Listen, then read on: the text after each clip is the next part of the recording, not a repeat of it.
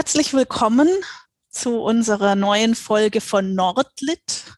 Wir haben die literaturgeschichtliche Chronologie jetzt endgültig verlassen und bewegen uns von der Gegenwartsliteratur, die, die uns die letzten Male beschäftigt hat, wieder ein wenig zurück in die Zeit des früheren 20. Jahrhunderts. Vor allem aber freuen wir uns, dass Lil Ann Körber aus Aarhus zugeschaltet ist. Lil Ann Körber ist Professorin für nordische Literatur, Medien und Kultur an der dortigen Universität und hat eine Laufbahn hinter sich zwischen den unterschiedlichen skandinavischen Ländern, zwischen Literatur, Kunst und Filmwissenschaft und ist überhaupt eine reiselustige Frau. Und den Temperaturen entsprechend, die heute in Berlin herrschen, begeben wir uns heute auch in deutlich wärmere Gefilde als sie in Skandinavien üblich sind.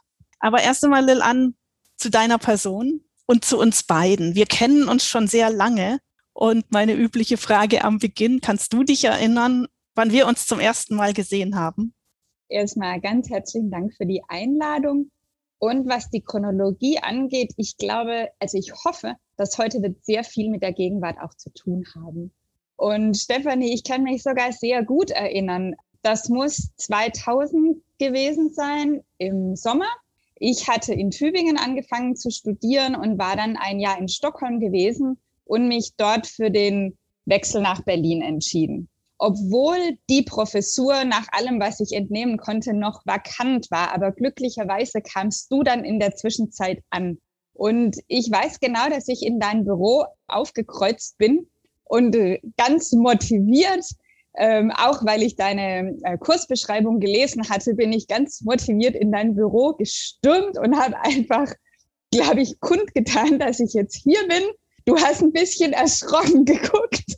Aber das war die erste äh, Begegnung und das finde ich eigentlich so schön, dass wir ja gleichzeitig, tatsächlich gleichzeitig am Nordeuropa-Institut angefangen haben. Du als, also so Wintersemester 2000, 2001, du als Professorin angekommen und ich als gerade Hauptstudiumsstudierende mit Anfang 20. Und ähm, seither, ja, seither kennen wir uns und begleiten uns ja in irgendwie auch. Ja, wir haben in unterschiedlichen Phasen dann ja zusammengearbeitet. Äh, ich habe deine Magisterarbeit damals betreuen dürfen. Da ging es um Männlichkeit und Edward Munk, also eine Kunst- und kulturgeschichtliche Arbeit oder Kunst- und kulturwissenschaftliche Arbeit. Und ich durfte auch deine Dissertation betreuen. In der Zeit bist du dann auch wissenschaftliche Mitarbeiterin geworden. Das heißt, wir haben lange zusammengearbeitet, du zuerst als Hiwi, dann als Mitarbeiterin am Nordeuropa-Institut. Vielleicht möchtest du kurz was zu deinen Forschungsschwerpunkten sagen, die sich daraus entwickelt haben. Also zunächst mal Kunstwissenschaft und Männlichkeit hat dich ja lange beschäftigt. Und wie ging es denn dann weiter? Ja, ich habe eben, äh, ich habe Kunstgeschichte und Skandinavistik studiert und war dann tatsächlich im Hauptstudium eine längere Zeit am Schleudern, ob ich jetzt in Skandinavistik oder in Kunstgeschichte meine Magisterarbeit schreibe. Und deshalb kam ich auf das Thema Munk und eigentlich Männerbilder bei Munk, weil mich die Frage nach, also Geschlechterforschung und Queer Theory und Männlichkeit und Geschichte von Sexualität eigentlich sowohl in der Skandinavistik als auch in der Kunstgeschichte beschäftigt hat. Und so habe ich mir mit dem Thema, glaube ich, bis zum letzten Moment ähm, offen gehalten. Wo ich meinen Schwerpunkt äh, setze, bin jetzt aber sehr, sehr froh und habe es nie bereut, die Entscheidung in der Skandinavistik, die dann tatsächlich angemeldet zu haben. Was wirklich ja nicht so ganz einfach ist, weil es in der Kunstgeschichte überhaupt keinen Skandinavien-Schwerpunkt gibt. Also da haben mich die Leute eher mit großen Augen angeschaut. Also die kannten Edward Munk, aber sonst nicht viel. Und in der Skandinavistik ja, also die ja sehr philologisch, literaturwissenschaftlich orientiert ist. Und da so Kunstwissenschaft oder Bildwissenschaft traditionell nicht so eine große Rolle spielt. Aber daher kam, also seither versuche ich eigentlich immer so Interarts oder mit verschiedenen, nicht nur Kunstarten, sondern wirklich mit Text und Bild umzugehen. das habe ich, äh, das habe ich dann irgendwann erkannt, dass das ganz wunderbar ist als Ausgangspunkt, dass ich sowohl in Text als auch in Bildwissenschaft äh, ausgebildet bin und was ich dann schnell auch so von kulturwissenschaftlichen Zugängen beeinflusst dahingehend entwickelt hat, dass ich darauf kam, ich kann ja eigentlich außer visueller Kunst und Literatur auch eigentlich jegliche Art von Texten und Bildern untersuchen. Und das hast du auch ausführlich gemacht. Und ich muss noch dazu sagen, dass ich äh, von dir wirklich viel gelernt habe. Ich bin ja so ein äh, hoffnungsloser Textmensch und gehörte zeitweise zu denen, die ins Museum gehen und äh, erstmal die Bildtitel lesen, bevor sie ein Bild anschauen. Und da habe ich viel von dir gelernt, also wie man Bildsprachen auch lernen kann und äh, anders verwenden kann. Also ich erinnere mich auch an gemeinsame Unterrichtsprojekte, wo wir, glaube ich, eine ganze Menge voneinander gelernt haben. Ich habe gerade gemerkt, ich habe den zweiten Teil der Frage unterschlagen zu den Forschungsschwerpunkten. Dann mach da einfach weiter und Soll ich ähm, weitermachen oder möchtest du? Gut. Was dann kam, ich glaube, das war tatsächlich während meiner Promotionszeit, ist mein Bruder nach Südafrika gezogen, nach Kapstadt. Und das war wirklich so ein, also das ist so eine entscheidende Wendung in meinem Leben tatsächlich. Äh, als ich ihn da besucht habe, da dachte ich, dachte ich, ich muss ja jetzt Afrikawissenschaften studieren, weil mich das völlig begeistert hat. Dann war ich ja aber mitten in der Promotion und mit badenden Männern bei Munk und anderen skandinavischen Künstlern befasst und dachte, na, das ist jetzt vielleicht diese Doppelbelastung doch etwas zu viel.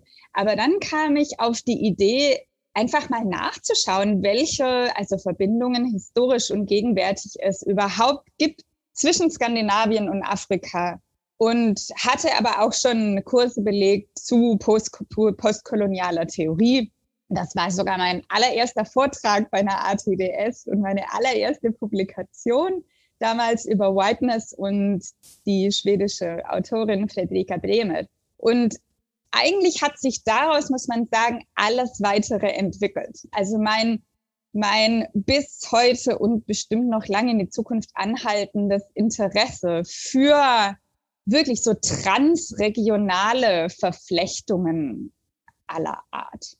Das so zur Einleitung vielleicht, wie man so meine Forschungsinteressen zusammenfassen kann seit der Promotion. Ich sehe schon, das Transregionale das ist wirklich ein, eine Eigenschaft von dir, die sich auf allen Ebenen manifestiert. Du sprachst gerade so von dem privatfamiliären, du sprachst von dem fachlichen. Es ist aber ja auch so, dass du eine der wenigen Skandinavistinnen bist, die wirklich in allen drei Ländern, Schweden, Norwegen und Dänemark, professionell zugange waren und sind.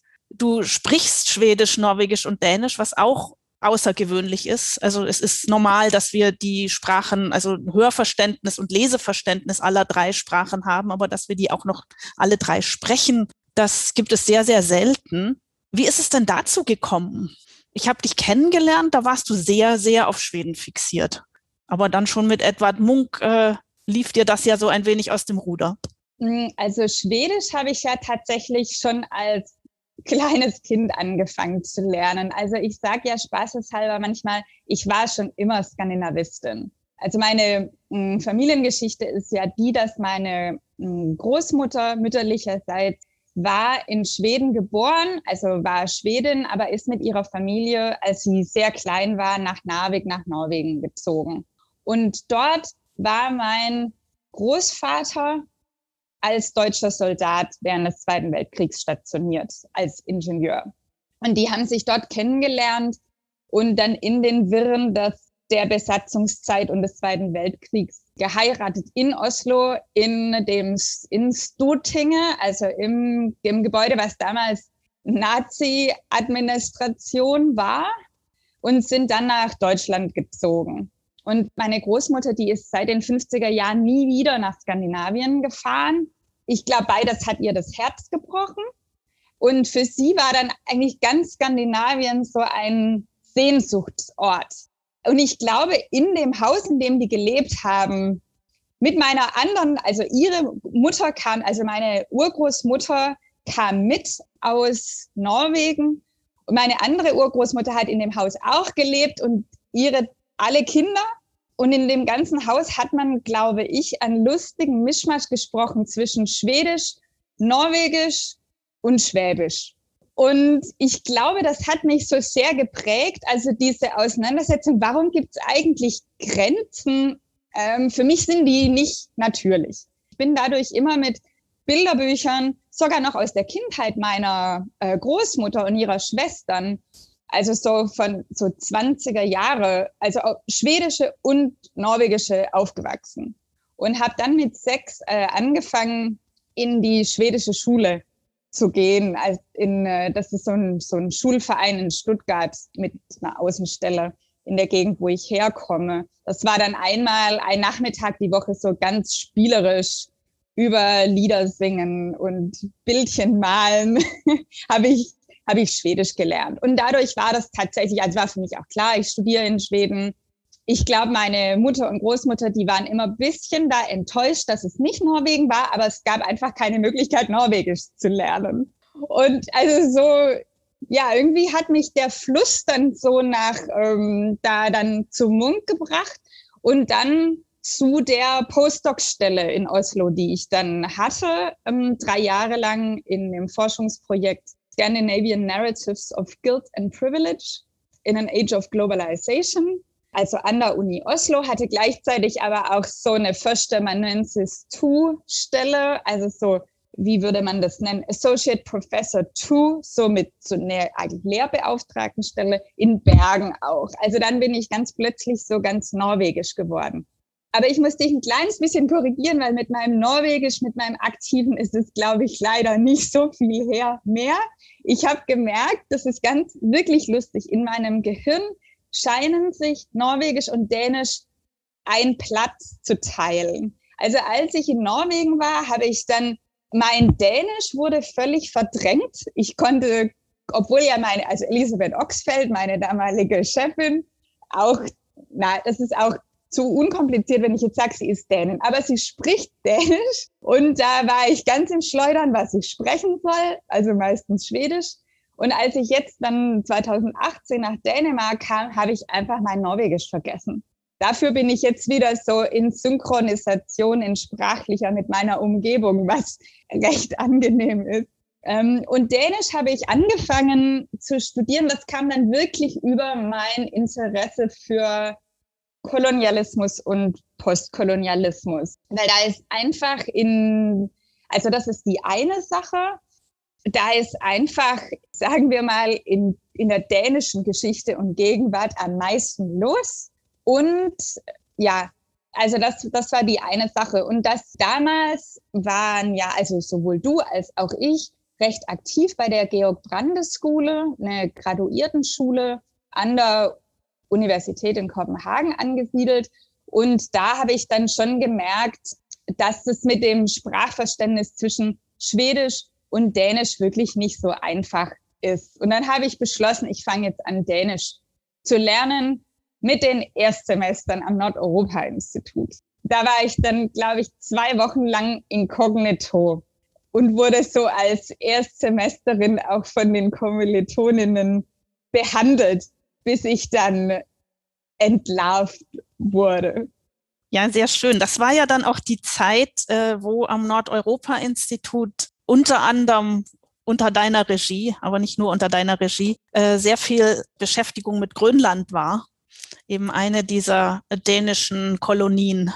Und äh, das ist ja auch etwas, was dich auszeichnet. Also du hast dich mit dem Skandinavien in der Welt gerade in Bezug auf Kolonialgeschichte und postkoloniale Zustände sehr intensiv beschäftigt und tust das bis heute und spannst damit eben einen Bogen von Grönland über Afrika in die Karibik, könnte man sagen. Vielleicht, äh, um das unseren HörerInnen ein wenig leichter zu machen, kannst du äh, kurz umreißen, also wir verbinden ja die skandinavischen Länder nicht unbedingt mit Kolonialismus.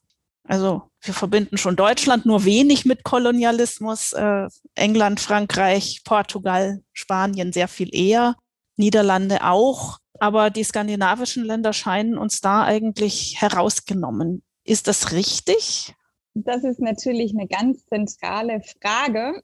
Und ich beschäftige mich in meiner Forschung ja tatsächlich auch damit, wie kommt es eigentlich, dass wir Skandinavien nicht mit Kolonialismus in Verbindung bringen. Und also was hat das mit Selbstbildern und mit Bildern von Skandinavien im Rest der Welt zu tun? Man kann also natürlich sagen, erstmal stimmt es nicht, weil SkandinavierInnen waren eigentlich auf allen Ebenen in koloniale Unternehmungen verstrickt, kann man sagen. Und die wollten genau wie die, also eigentlich folgt das skandinavische Muster der europäisch, dem Muster der europäischen Expansion. Also, dass man Handelswege schließen wollte, sowohl nach Ostasien und irgendwann dann auch über den Atlantik in die Amerikas oder, oder in die Karibik und hat dementsprechend was, also ganz oft ist das das Muster, dass zuerst Kaufleute diese Wege erschließen, dass es wirklich um Handel geht und dass dann so eine politisch-administrative Dimension dazukommt, oft nachträglich. Also dass man sich ähm, erhofft mit einer ja, administrativen Übernahme von einem, eines Territoriums sich da Vorteile, welche Art auch immer, zu erschließen. Und da haben eigentlich Skandinavier, also waren als äh, wirklich auch als Kaufleute beschäftigt. Also viele Norweger im Grunde, im Grunde auch, was viele tatsächlich vergessen. Und dann eben auch in dieser politisch-administrativen Funktion. Also gerade Dänemark, was ja zu der Zeit, ähm, das darf man nicht vergessen, Norwegen mit einschloss bis 1814. Deshalb vergisst man Nor oder Norwegen gerät da oft so ein bisschen aus dem Radar, weil auch in den Quellen, in den historischen oder zeitgenössischen Quellen ganz oft von Dänemark die Rede ist, was aber Dänemark beinhaltete, dann Norwegen. Und das heißt, Dänemark-Norwegen hatte sowohl Stützpunktkolonien, also eher Handelsstützpunkte, also in Indien, ähm, in Sri Lanka haben sie es haben es auch versucht und auf den Nikobaren, also einer, einer Inselgruppe, dann in äh, ähm, in Afrika, im heutigen Ghana, der sogenannten Goldküste und in der, in der Karibik, das sind die drei Inseln, die heute die US Virgin Islands sind. Ähm, für Schweden gilt, die haben das auch versucht im, in Afrika, auch an der Goldküste.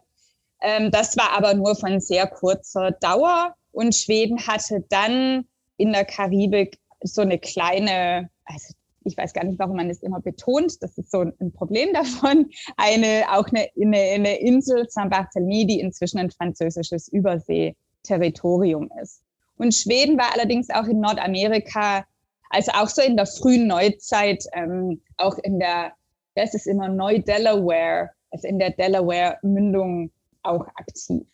Und dann darf man natürlich nicht vergessen, also das ist sozusagen die Hochzeit des Kolonialismus die gingen dann alles im Lauf des 19. Jahrhunderts schon an andere Kolonialmächte über, außer den Virgin Islands, die wurden 1917 an die USA verkauft. Und dann kam, oder also gleichzeitig, aber was bis heute ja anhält, sind die Spuren oder das Erbe der dänischen äh, Kolonial, des dänischen Kolonialismus im Nordatlantik. Also das heißt, Grönland und Färöer, die inzwischen autonome Gebiete innerhalb des dänischen Königreichs sind. Und ähm, Island gehörte auch dazu, wurde aber 1944 dann unabhängig. Also das so, um das so geografisch zu umreißen und was, ja, also rein faktisch kann man sagen, dass Skandinavien da wirklich so einem europäischen Muster gefolgt ist. Da gibt es keinen Grund, da einen sogenannten Exzeptionalismus eine Sonderstellung zu behaupten. Das ist das eine. Und das andere, was ja in den postkolonialen oder vielleicht auch dekolonialen Studien sehr wichtig ist, ist ja die Frage nicht nur nach der, nach faktischen Besitz oder Machtverhältnissen, sondern wie sich diese asymmetrische Weltordnung bis heute auswirkt und zwar auf die ganze Welt. Und das ist, also gerade diese Frage, so kann man eigentlich meine Forschung auch ähm, zusammenfassen, befasst sich mit dieser ganz, mit diesem ganz vielgestaltigen Erbe dieser, also historischen Verflechtungen. Das können Repräsentationen in Literatur, Film, Kunst sein. Das können aber wirklich auch materielle Spuren sein. Und zwar an all diesen Orten.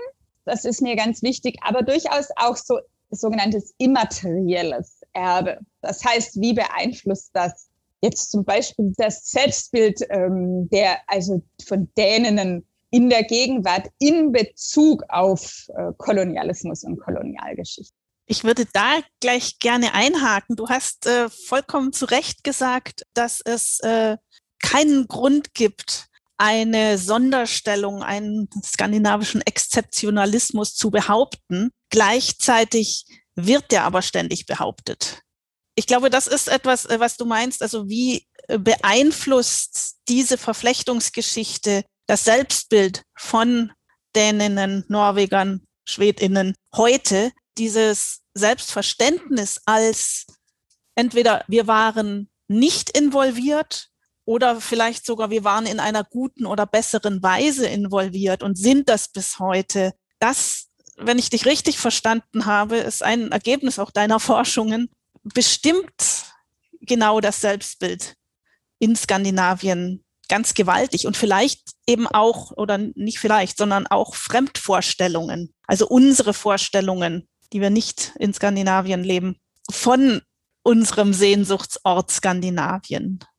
Also irgendwie das Skandinavien der Norden als etwas Besseres, reineres, nicht so beschmutztes von ähm, Herrschaftsverhältnissen, Gewaltverhältnissen und so weiter. Ja, ich habe da, wenn man das nachlesen möchte, da habe ich gerade vor kurzem, mein letzter Aufsatz geht genau darum. Der ist im aktuellen Band, der in den Berliner Beiträgen zur Skandinavistik erschienen ist. Der heißt also Scandinavian Exceptionalisms. Und da habe ich das in Bezug auf ähm, Narrative über Kolonialgeschichte und Kolonialismus so versucht aufzudröseln. Also wie diese Narrative, also welche Elemente diese Narrative beinhalten. Also ich folge da einer ähm, Astrid Nonbu Andersen und, und anderen, also einer dänischen Forscherin, die sagt, das ist ganz wichtig, dass nicht, also nicht immer wieder zu behaupten, da hätte so ein Vergessen stattgefunden, eine Amnesie, sondern was sie sagt, ist das Gegenteil, also nicht das Gegenteil, aber was der Fall ist, ist, dass bestimmte positive Narrative immer wieder wiederholt werden. Also so, dass die, wenn die in Lehrbüchern stehen und immer wieder kolportiert sind, dass die diese, diese Bilder und Imaginationen sehr, sehr prägen. Und dazu gehören, das habe ich dann in diesem Forschungsprojekt über, das, ja das war ganz lustig, über die, also Scandinavian Narratives of Guilt and Privilege, war ich ja dann auf der Suche nach, nach diesen Narratives of Guilt und habe also nach Schuld und habe fast keine gefunden. Was ich gefunden habe, waren die Narrative von Unschuld. Und die sind, also dem bin ich dann auf die Spur gegangen, also nachgegangen und habe das wirklich versucht auch zu theoretisieren. Also diese, was an Vorstellungen von Unschuld geknüpft ist und welche Manifestationen man finden kann, dieser so Unschuldsbehauptungen. Dann gibt es andere Elemente, zum Beispiel die Behauptung von Kleinsein, also von Smallness. Und das gilt sowohl, also in Dänemark spielt es ja eine sehr große Rolle äh, über dieses, ich sage das jetzt bisschen in Anführungsstrichen, das hat mit dem so wirklich traumatischen Schrumpfen des dänischen Territoriums gerade schon in der, im 19. Jahrhundert zu tun. Und das, das ist es gleichzeitig so ein, ja, wir sind so ein kleines Land. Äh, das, auch deshalb können wir eigentlich gar nicht so einen großen Effekt haben. Wobei das immer ein bisschen widersprüchlich ist. Manchmal gibt es da durchaus auch so einen Größenwahn damit verbunden. Und in, in Norwegen wird es auch immer wieder, ah, das war ja so, wenn überhaupt, so marginal. Also in, in Dänemark kann man es immer wieder hören. Auf dänischen Schiffen wurden ja nur 100.000 versklavte Afrikaner in die Karibik verschifft. Also so ein quantitatives Argument kommt da auch oft zum Tragen. Dann gibt's andere Elemente von so einer, mit denen ich mich wirklich auch auseinandersetze, kritisch, so die Vorstellung von einer exzeptionellen Homogenität. Und was eigentlich, was auch weder eine historische noch gegenwärtige Tatsache ist, aber was so, national, äh, was so nationale Narrative sein können. Und das hat es bei mir spätestens seit dem ersten Besuch in Sapme tüchtig durcheinandergewirbelt. Also zu welchem Preis diese Behauptung der also kulturellen und ethnischen Homogenität, also schon historisch, aber bis heute, also zu welchem Preis die kommt. Das nur als Ideen, wie man wie man ähm, da tatsächlich also wirklich diese Narrative erforschen kann. Und ich mache da, also habe jetzt in so verschiedenen Aufsätzen so wie so Art Fallstudien unternommen in zum Beispiel historische Romane, so in, also Gegenwartsliteratur, aber auch Filme über Kolonialzeit, die so in den letzten Jahren wirklich viele erscheinen und die klopfe ich dann immer ein bisschen ab. Also welches Selbstverständnis sich darüber, also gibt's, aber und mir scheint, dass wir gerade in einer Phase sind, wirklich des Umbruchs, wo da, wo da wirklich einiges äh, sich verändert in, ähm, vielleicht auch im, im Selbstverständnis oder im, im Umgang auch mit den ehemaligen Kolonien, welche Narrative aber tatsächlich sehr hartnäckig halten. Dankeschön. Ich glaube, wir haben gerade einen schönen großen historischen und auch diskursiven Kontext aufgemacht. Was mir jetzt äh, vor allem aufgefallen ist, ist eine ständige Rede von Narrativen. Also irgendwie scheint das mit dem Erzählen und die Erzählung hier eine ganz wichtige Rolle zu spielen und auch eine sehr ambivalente Rolle. Also das sind ja nicht unbedingt Erzählungen, die die Welt besser machen, sondern vielleicht eher Schönreden oder zumindest die eigene Position in der Welt schönreden. Und das passt sehr gut zu unserer heutigen Autorin, die wir ins Zentrum dieser ganzen Überlegungen zu globalen Verflechtungen Skandinavien in der Welt und aber auch Skandinavien und das Erzählen äh, hier ins, äh, ins Zentrum rücken können. Äh, und das ist Karin Blixen, die durchaus nicht nur unter diesem Namen bekannt geworden ist, dazu aber vielleicht gleich, die ja auf der einen Seite sehr, sehr viel sich mit Kolonialgeschichte beschäftigt hat, beziehungsweise Kolonialgeschichte betrieben hat, nicht nur geschrieben hat, sondern betrieben hat und die aber auch in ihren Texten das Erzählen von allen Seiten in seiner ganzen Polyvalenz und Problematik beleuchtet. Insofern finde ich das einen schönen Übergang, den wir gerade haben zu dieser Autorin, mit der wir uns heute beschäftigen. Vielleicht beginnen wir ganz lapidar und stellen die erstmal vor. Gut, also Kahn Blixen wurde als Kahn Dinesen geboren in Rungstehlund 1885, also der Sitz ihrer Familie. Das ist etwa 25 Kilometer nördlich von Kopenhagen gelegen. Dort ist sie dann 1962 auch gestorben und das Haus beinhaltet inzwischen auch das Kahn-Blixen Museum, was man sehr empfehlen kann, wenn man, das ist eine wunderbare Tour, wenn man in Kopenhagen ist, dann kann man das Kahn-Blixen Museum besichtigen und ist dann schon auf halbem Weg zum Louisiana Kunstmuseum in Humlebeck.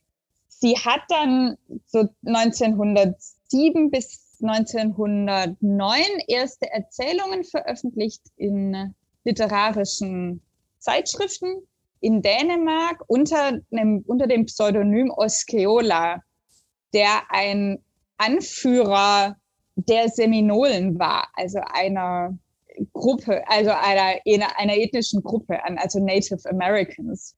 Und ich glaube, da, auch wenn es dann einen großen, eine große Unterbrechung gab bis zur nächsten Veröffentlichung, finde ich, zeigt sich da schon vieles. Also ist angelegt, also so, so Genre und diese Frage nach Pseudonymen, die du gerade schon angesprochen hast. 1913 ist Kahn Blixen dann nach ähm, Kenia gezogen. Was damals war es britisch Ostafrika und wurde dann, während sie dort war, eine britische Kronkolonie. Und am Tag ihrer Ankunft hat sie dann geheiratet, ihren Cousin zweiten Grades, Bruder von Blixen Finecke, der halb Schwede, halb Däne war. Und die beiden haben dann, äh, also eigentlich mit dem Geld ihrer Familie, mütterlicherseits, also sie hat dann, wenn man so will, den Adelstitel bekommen, aber Brur hatte kein Geld, sondern das Geld kam von ihrer ähm, hart arbeitenden äh, bürgerlichen Familie. Das ist, das ist interessant, weil ich glaube, diese Klassenfrage spielt ja auch eine sehr große Rolle. Und die beiden haben dann eine Kaffeefarm betrieben, beziehungsweise Bruder Blixen hatte die schon gekauft. Das war eine äußerst turbulente Zeit in jeglicher Hinsicht. 1931 kam dann Kahn Blixen endgültig wieder zurück nach Dänemark und hat dann und hat wohl schon während der Zeit auch schon geschrieben und vor allem erzählt. Und das ist, glaube ich, ganz wichtig ähm, zu wissen. Also, dass sie sich wohl eigentlich immer so in so einer Storytelling-Tradition auch, also so schriftlich, aber durchaus auch mündlich gesehen hat. Und dann kurz später, dann ist eigentlich recht schnell so ihr wirklich auch internationaler Durchbruch erfolgt mit also 1934 mit Seven Gothic Tales oder Sju fantastische Vertellinge. Und auch da ist das also von Anfang an so angelegt, dass es immer zwei Originale gibt. Ich glaube durchgehend, ne? Also auf Englisch und, und auf Dänisch. Also sie hat sich dann oft, also was man auf Dänisch sagt, man dann so ein Gendickning, also, also nicht unbedingt eine Übersetzung, sondern eine weitere Version dann auf der anderen Sprache geschrieben. Jetzt ähm, erwähne ich hier nur das nächste Werk, worüber wir heute vor allem sprechen wollen. Das ist dann 1937 erschienen, Out of Africa oder auf Dänisch, denn afrikanisch gefahren. Und dann ging es eigentlich weiter mit vor allem Erzählbänden. Also das war so ihr mit einem, einem Roman zwischendrin, der so im, im Zweiten Weltkrieg in der Zeit entstanden ist. Aber vor allem berühmt ist sie ja tatsächlich für die Erzählungen und für Out of Africa. Da wurde dann 1960 nochmal so ein Band äh, hinterher geschoben, kann man sagen, Shadows on the Grass oder Skugger på Grasse, ähm, auch mit so Afrika-Erzählungen. Du magst bestimmt noch was ergänzen. Ich würde gerne noch die vielen Namen ergänzen, unter denen sie geschrieben hat. Denn das ist für ein internationales Publikum gar nicht so einfach, immer zu identifizieren, wer ist jetzt hier wer. Also ja, ist sehr schön, dass du dieses frühe Pseudonym nochmal erwähnt hast, Osceola. Das ist ja wie auch so etwas wie eine Hommage an ihren Vater der sich eben in Nordamerika aufgehalten hat äh, und Kontakt hatte mit äh, Native Americans äh, und diese Erz also Erzählungen über diese Zeit natürlich seiner Tochter mitgebracht hat. Und das ist so ein Hinschreiben an den Vater, was für Blixen, glaube ich, ganz wichtig ist immer wieder. Also so eine Vaterfigur. Dann, als sie beginnt, in den 30er Jahren dann zu veröffentlichen, und die englischen Texte veröffentlicht sie unter Isaac Dinesen, also quasi ihrem Geburtsnachnamen, einem englischen Vornamen. In Deutschland ist sie bekannt als Tanja Blixen. Und diesen Roman, den sie in der Okkupationszeit geschrieben hat, äh, in Dänemark, veröffentlicht sie unter einem französischen Pseudonym, Pierre Andresel nur um diese Bandbreite, also von weiblichen und männlichen Vornamen, von unterschiedlich ähm, mythologisch und auch national aufgeladenen Namen, also zu sehen. Und da sieht man schon dran, dass sie, also auch in einer ganz, äh, in einer guten dänischen Tradition, also Kierkegaard macht das ja noch exzessiver als sie, sehr gezielt und wohlgesetzte Autorinnen und Autorenfiguren ins Spiel bringt äh, und ihr Erzählen durch die scheinen lässt. Und ja, und dann gleichzeitig also immer diese Frage, sind die Texte dann übersetzt? Sind sie herausgegeben von ihr? Was ist Original? Was ist Übersetzung? Das ist auch eine sehr, sehr spannende Frage. Und ich musste lachen. Wir haben jetzt für die Vorbereitung für diese Sitzung bemerkt, dass Out of Africa nicht an der Skandinavistikbibliothek hier zu finden ist, sondern nur die dänische Version. Und wir hatten wirklich einen Kampf durchzusetzen, dass für die Skandinavistikbibliothek dieser englische Text beschafft wird. Und das fand ich so bezeichnend. Wir haben es geschafft. Also wir haben Skandinavien etwas globaler gemacht auf die Weise. Aber das ist, äh, das spricht ja auch dafür, dass eine Autorin ist, die in unterschiedlichen nationalen Kontexten und unterschiedlichen sprachlichen Kontexten eine ganz unterschiedliche Bedeutung hat. Also wenn wir Literaturgeschichten anschauen, in denen Karl Blixen vorkommt oder Isaac Dinesen vorkommt, werden die sehr unterschiedlich aus, ausfallen, ob das eine dänische Literaturgeschichte ist oder eine englische oder europäische Literaturgeschichte. Das ist ja alleine schon, hat sich so zu so einem Forschungsfeld entwickelt fast. Also diese divergierenden Rezeptionsgeschichten nachzuvollziehen und zu reflektieren. Ne?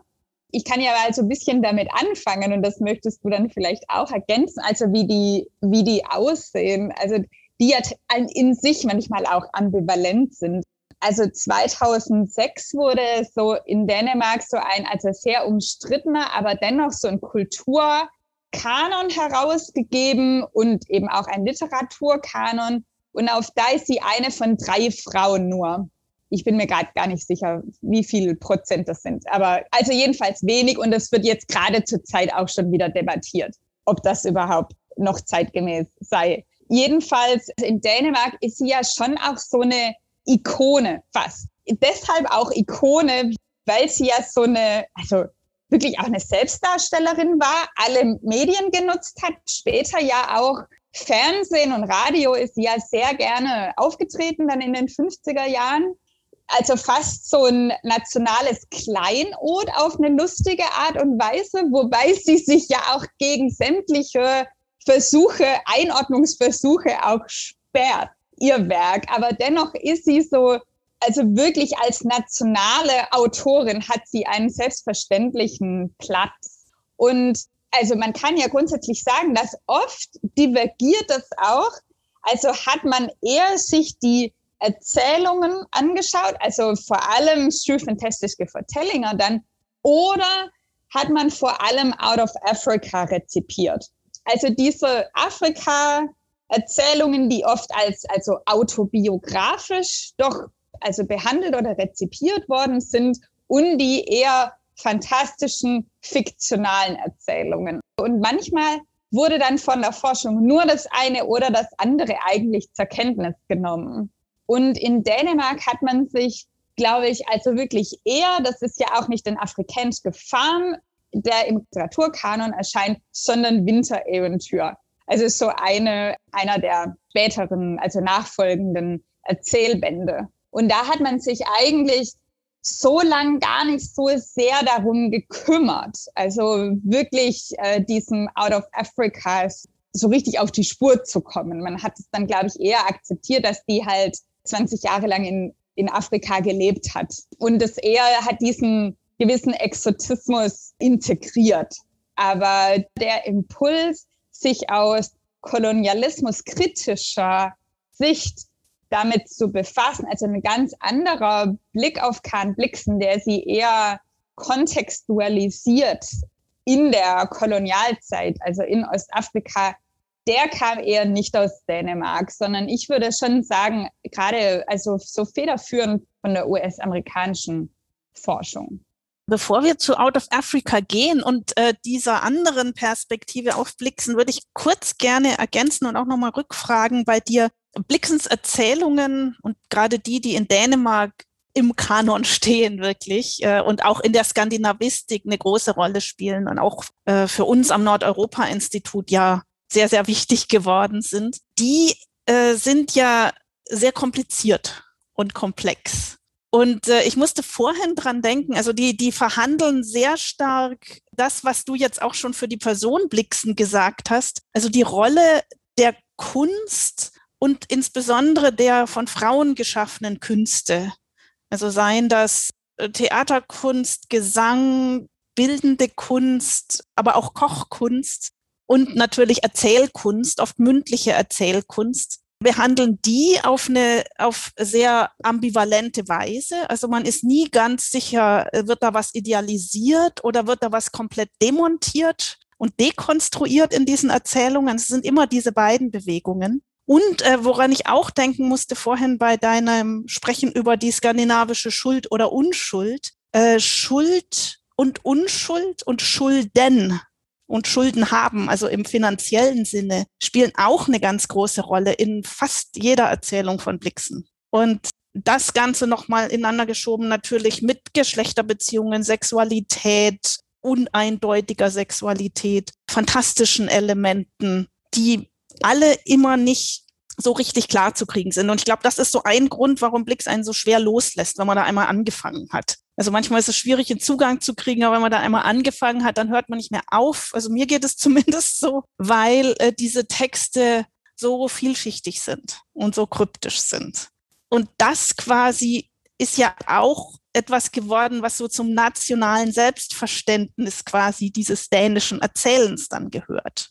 Und ich, ich will das nochmal im Zentrum haben, weil ich glaube, das auch ein Grund ist, warum Däninnen und Dänen und die dänische Literaturwissenschaft so sehr an Blixen festhält erstmal und an diesem Bild der wirklich komplexen, modernen Künstlerin.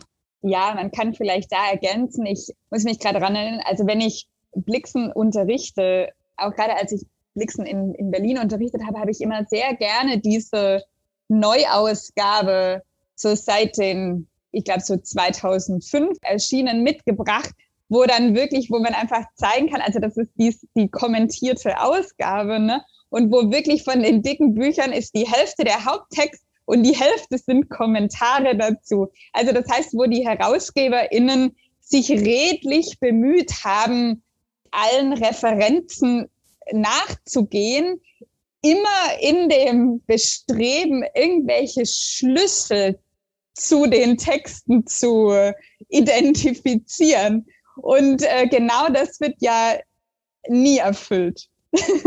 also selbst wenn man das dann meint, aber es ist ja wirklich vielleicht eher so eine Montagetechnik, die nicht unbedingt zu so einer Auflösung kommt. Und das ist ja auch ein großes Spiel mit, also so mit dem Genre der, der Novelle vielleicht. Also das ist es scheint immer auf so einen Wendepunkt, es gibt viele Wendepunkte in den Erzählungen bei Blixen und darauf scheint es zuzulaufen, aber danach ist man, also es, es kommt ja nie zu einer Auflösung. Also man möchte dann sofort wieder anfangen, von vorne zu lesen, weil man denkt, man hätte irgendwas verpasst, irgendwelche vitalen Informationen. Aber es ist wirklich, sie schickt einen so eine, in so eine Spirale, so hermeneutische Spirale vielleicht. Ja, die aber eben oft keinen so einen größeren Sinnhorizont eröffnet, sondern einfach ein richtig, also das, das hat was Perfides führt einen in so Sackgassen und da arbeitet man sich ab, äh, um alle Intertexte rauszufinden und denen dann wieder nachzugehen und endet. Aber manchmal, manchmal bringt das was und manchmal endet das in der kompletten Sackgasse und ich glaube, das ist ein bewusstes und auch, also das hat schon was Sadistisches auch. Ein sadistisches Spiel mit äh, der Leserinnen-Erwartung Sadismus aber in dem Sinne auch, dass es einen durchaus lustvollen Masochismus in der Leserin anspricht. Also so würde ich das beschreiben. Und darauf muss man sich einlassen können, sonst wird es schwierig. Ich will an der Stelle und bevor wir weitergehen, ganz kurz mal an Alva fragen, denn du studierst am Nordeuropa-Institut und bist sicher in einem deiner Einführungskurse auf brutale Art mit Blixen konfrontiert worden und wollte fragen, ob du an der Stelle einen Kommentar hast oder eine Rückfrage. Hm, tatsächlich erinnere ich mich ganz schwer dran. Ich glaube, weil ich überfordert war.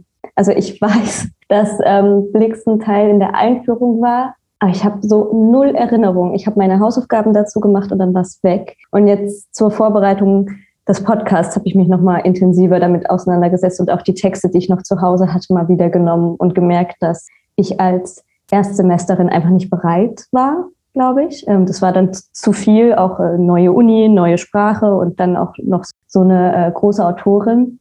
Aber deswegen bin ich froh, dass das jetzt nochmal kommt, weil es ist super spannend, Blixen nochmal ein paar Jahre später nochmal in die Hand zu nehmen. Ja, ich muss sagen, so ging es mir mit Blixen früher auch. Insofern bist du in ganz guter Gesellschaft. Ich würde gerne den Sprung wagen zu Out of Africa und äh, vielleicht auch erstmal nochmal fragen, Lilan, findest du, das ist berechtigt, also dieses Werk so in diese beiden Teile zu teilen, also diese fantastischen, fabulierenden, vielschichtigen Erzählungen auf der einen Seite und dann so ein autobiografisches Werk auf der anderen Seite? Funktioniert das? Also ich finde es teilweise ein bisschen schade, weil ich finde, dass wenn man sich mit den anderen Erzählungen beschäftigt, kann das auch einen Aufschluss geben über die Beschaffenheit von Out of Africa. Man sollte das eigentlich nicht so trennen. Also ich glaube, das wäre sehr, und das ist wirklich nicht so oft geschehen, dass in einer Forschungsarbeit beides, also so in Dialog miteinander ineinander gebracht wird, gerade in Bezug auf Erzähltechnik und vielleicht auch Genrefragen. Und auch darüber, also ich glaube, man wird so ein bisschen, das ist bestimmt Teil der Perfidität. Out of Africa oder den afrikanischen Farm beginnt ja mit dem enorm berühmten Satz, I had a farm in Africa at the foot of the Ngong Hills oder Jeg havde en farm i Afrika. Und durch dieses Ich, das als erstes Wort auftaucht, wird man komplett auf diese Fährte gelenkt, dass man es mit einem Ich zu tun hätte, das mit der Autorin gleichgesetzt werden kann. Und ich glaube, da kann es wirklich ganz hilfreich sein, wenn man mit Kenntnis über ihre, über die Erzählverfahren dieses Ich nochmal ganz frisch sich äh, anschaut und sich überlegt, welche Dimensionen sich in diesem Ich denn noch verstecken könnten. Und überhaupt, also diese Vorliebe für Anekdoten, Einschübe, Rahmen- und Binnenerzählungen und so weiter, die gibt es ja durchgehend. Also so ist Out of Africa ja auch strukturiert, also in das, was manchmal durchaus, also was man wirklich auch als fragmentarisch sehen kann. Also es gibt sehr, sehr viele Verbindungslinien, denen es sich lohnt nachzuschauen. Gleichzeitig ist es schon sehr berechtigt, dass so dieser koloniale Kontext und die Rolle, die Blixen und ihr Umfeld gespielt haben im Kenia oder damals britisch-Ostafrika in der Zeit, also dass das ganz besonders äh, in den Blick genommen wird. Auch tatsächlich, muss ich jetzt äh, sagen, auch vielleicht bisschen abseits von ihren Schilderungen darüber. Also wirklich, wo man so die, ich würde sagen, gerade vielleicht zurück zu meiner Leitfrage immer nach einem Erbe äh, und nach Spuren und nach Effekten. Das ist wirklich berechtigt, dass das einer gesonderten Behandlung auch unterzogen wird. Ich würde gerne versuchen, mit dir gleich mal beides zu machen und am Schluss dann nochmal zu sehen, bekommen wir diese Dimensionen zusammen oder vielleicht auch nicht. Das ist ja auch in Ordnung. Ich würde erstmal nochmal nachfragen, dieses Ich in Out of Africa oder diese vielen Ichs, diese vielen Dimensionen des Ich, ob du das nochmal genauer beschreiben kannst. Also welche Dimensionen du da siehst, welche für du für wichtig hältst und wie das mit Blixens Erzählstil, Erzählweise zu tun hat. Und dann würde ich gerne wirklich auf diesen kolonialen Kontext kommen. Also ich denke wirklich, das Erste ist ja diese Dimension der historischen Person Kahn Blixen, die nachweislich eine Farm außerhalb von Nairobi hatte und gemanagt hat für lange Zeit. Dann gibt es ja die also es gibt ja so verschiedene narratologische, also in der narratologischen Terminologie, ich glaube, da ist man sich ja, das ist jetzt auch nicht mein Spezialgebiet, ehrlich gesagt. Aber da, also es gibt ja die Frage, ist, ist da auch eine, sagen, eine Autorinneninstanz als ein schreibendes Ich damit auch gemeint. Also diese Dimension ist auch wichtig. Dann ist dieses Ich wohnt eine Erzählinstanz inne. Also eine, die alle Geschehnisse auf und äh, um die Farm herum, die ja so ein Art Zentrum des Universums ist, die da eigentlich alles ordnet und teilweise wie so allwissend, ohne eigentlich sich, ohne dieses Ich ins Spiel zu bringen, die Geschehnisse erzählt. Also dann haben wir da eigentlich schon mindestens drei. Und dann gibt es dieses Ich, das ja in den Geschehnissen eine Rolle spielt. Als eine Person, die äh, mit, mit der Umgebung interagiert und spricht. Und dann kommt natürlich die ganz interessante Frage dazu, inwiefern all diese Dimensionen jeweils auch so eine fiktionale Dimension haben. Und da könnte man dann wieder anfangen bei den eher fantastischen Erzählungen. Also wird da nicht doch auch so ein fiktionales äh, Universum äh, erfunden, so eine besondere Welt, in der dieses Ich agiert. Was ja durchaus auch, auch in Out of Africa, und es ist wirklich wie, auch so durchaus so magische Elemente kann das ja auch annehmen. Also es lassen sich viele Fragen dazu stellen. Also ob, und die sind ja von der Forschung auch schon alle gestellt worden. Also ist es so, dass dieses Ich sich über diese Erzählung eigentlich so selbst erschafft? Also wie so eine Art ist dieses, ich hatte diese Farm in Afrika wie so ein Schöpfungsakt. Und ist es aber auch, und gerade wenn man sich ähm, Kahn Blixen insgesamt ähm, anschaut, ihre Autorinnenschaft, natürlich auch so ein Selbst, so ein, so ein Element der Selbstinszenierung und Selbstdarstellung, was dann weit über dieses im äh, Text vorhandenen Ich hinausgeht. Vielleicht fallen dir noch mehr ein.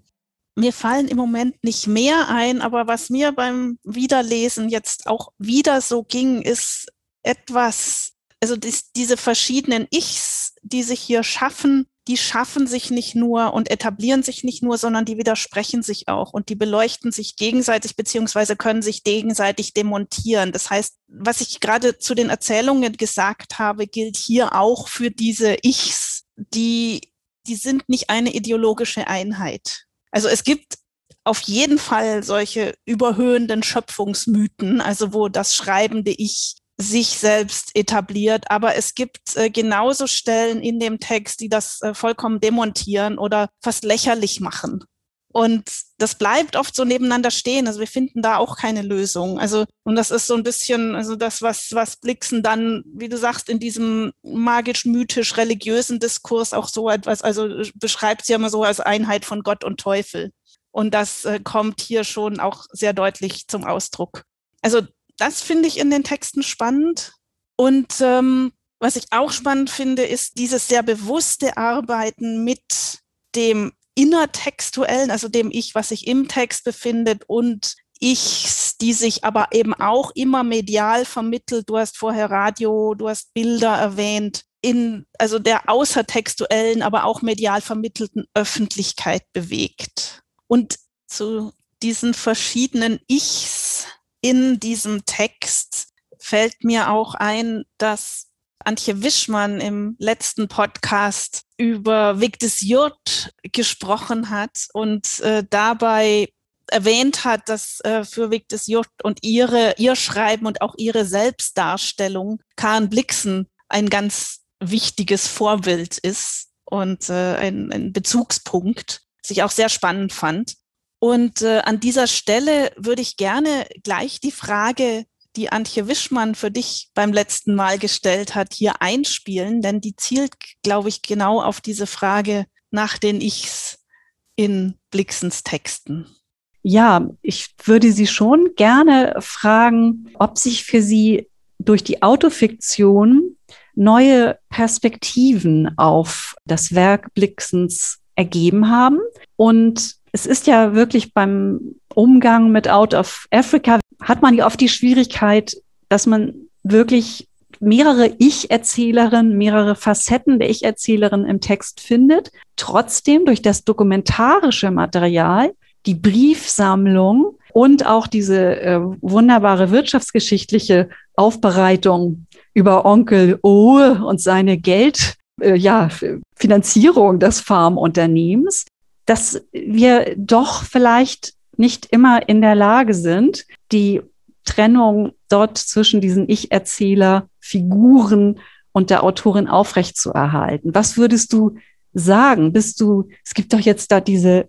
Pen-Narrator-Theory. Ich finde nicht, dass wir es aufgeben können oder aufgeben sollten. Aber wie siehst du das? Hat die Autofiktion den Blick auf Karen Blixens Werk, insbesondere Out of Africa verändert? Danke für die schöne Frage, Antje.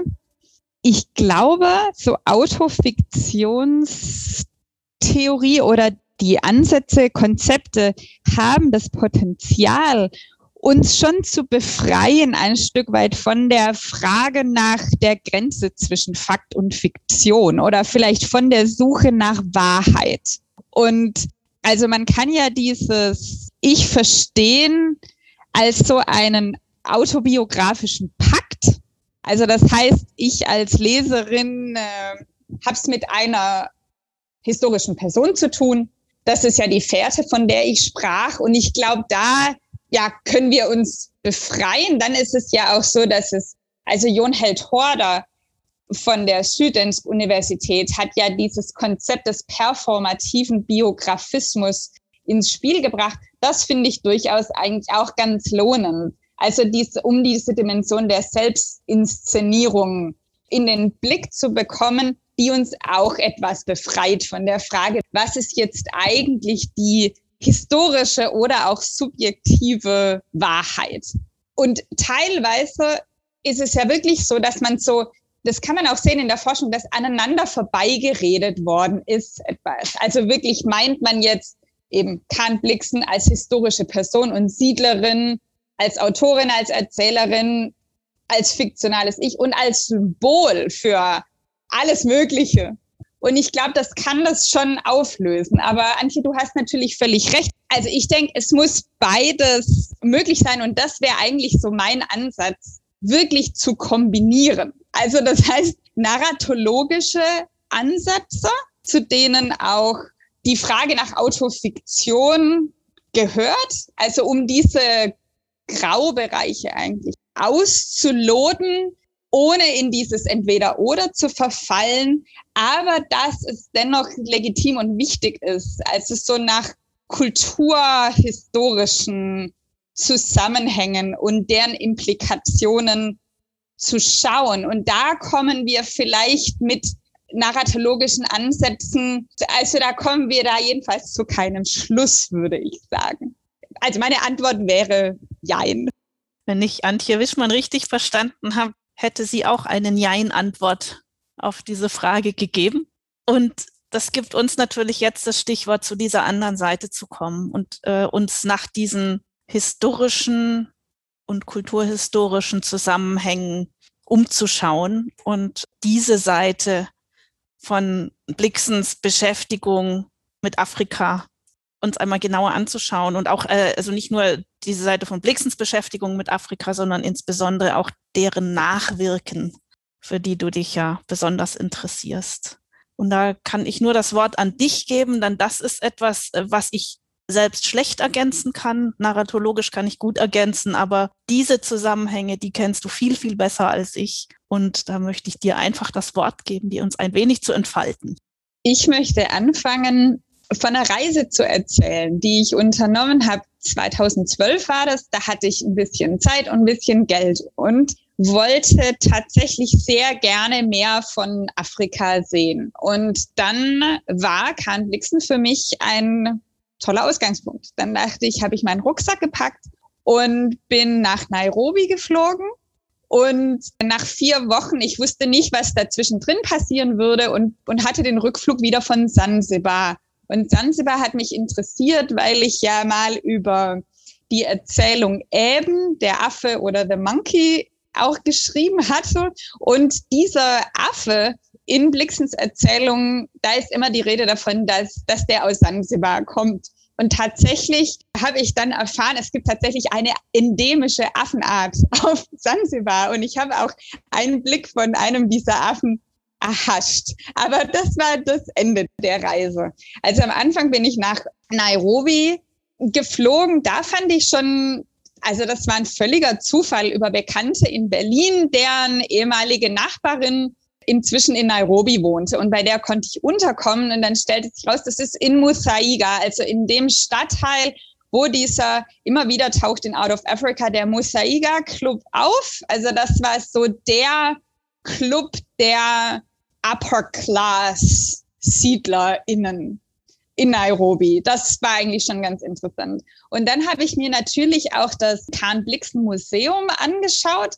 Also das ist das zweite Haus, in dem sie gelebt hat. Das liegt ja im Stadtteil, das ist inzwischen, ist, ist Nairobi ja unglaublich gewachsen. Das liegt so am Stadtrand und ist wirklich ein Villenviertel und heißt ja Karen. Und das heißt bis heute Karen. Ich glaube, da gibt's unterschiedliche Meinungen dazu, ob das jetzt, also Karen Blixen selber schreibt, das ist nach ihr benannt, aber die Kaffeefirma Karen Coffee Company hieß auch Karen und da ist eigentlich recht klar, dass sie nicht nach ihr benannt ist, sondern nach ihrer Cousine, die auch Karen hieß. Dann war ich jedenfalls in dem Museum und das ist schon auch ein spezielles Erlebnis. Also ich wollte, mich hat zum Beispiel interessiert, einfach sieht man wirklich die Ngong-Berge? Und die sind viel weiter entfernt, als man denkt, wenn man das Buch liest. Also da fängt es schon an. Also, dass ich dachte, aha, am Fuß, na ja, das ist so recht. Ich habe dann auch einen Ausflug dahin unternommen und das ist eine recht weite Fahrt.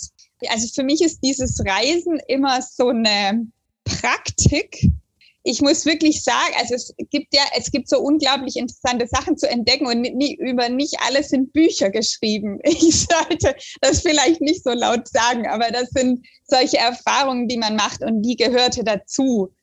Dann dieses Museum, es ist interessanterweise hat, also das ging nach dem Blixen abreiste, war das in Privatbesitz von verschiedenen Familien. Also das ganze Farmgelände, das riesige, wurde, das wurde ja in Out of Africa schon angedeutet, dann parzelliert und verkauft. Also das damals hat sich das eigentlich dann zu, schon zu so einem Suburb entwickelt und ist bis heute wirklich so ein hauptsächlich weißes Suburb also eigentlich die Nachfahren der zweiten oder dritten SiedlerInnen-Generation. Genau, also das konnte ich dann so richtig nachvollziehen, wie das inzwischen eingemeindet worden ist in Nairobi. Genau, und das, dieses Museum wurde dann, ich glaube, in den 60er Jahren interessanterweise vom dänischen Staat gekauft und Kenia geschenkt als Museum und ist jetzt ein Teil von den nationalen Museen Kenias.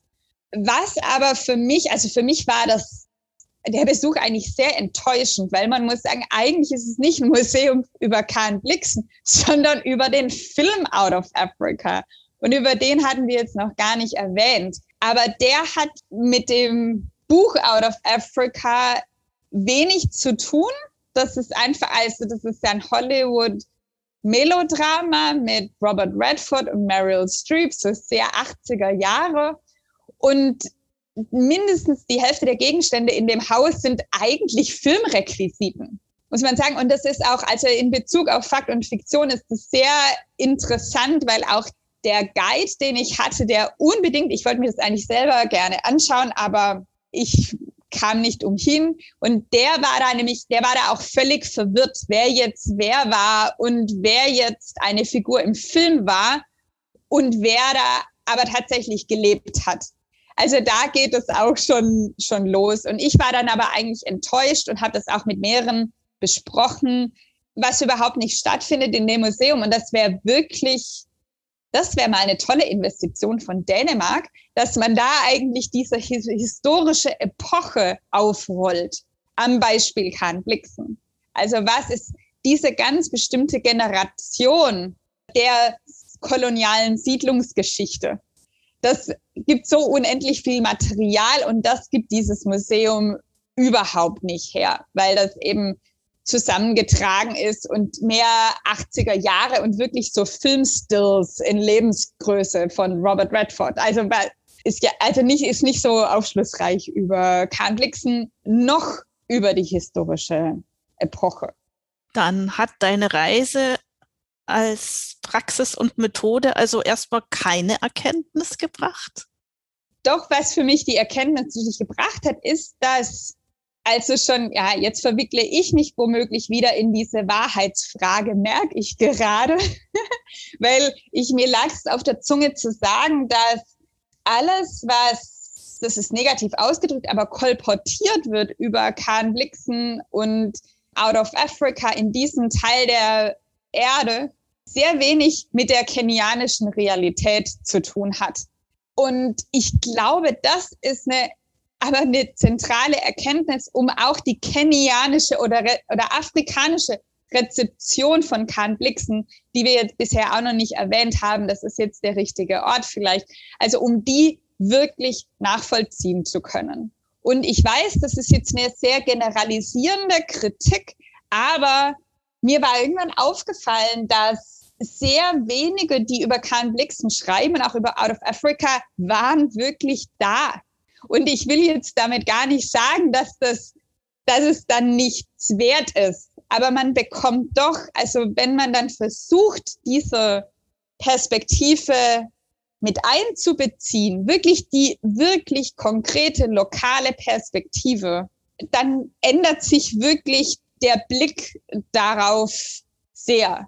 Und ich glaube, ich möchte an dieser Stelle möchte ich sehr gerne über Ngugi wa Thiong'o sprechen, der einer der größten Kritiker in der Öffentlichkeit von Kahn Blixen und ihrer Farmunternehmung gewesen ist, schon seit den 80er Jahren. Also Ngugi wa Thiong'o ist ein sehr, sehr wichtiger kenianischer Autor und Literaturwissenschaftler, Literaturkritiker, der seit Jahrzehnten in, in den USA lebt.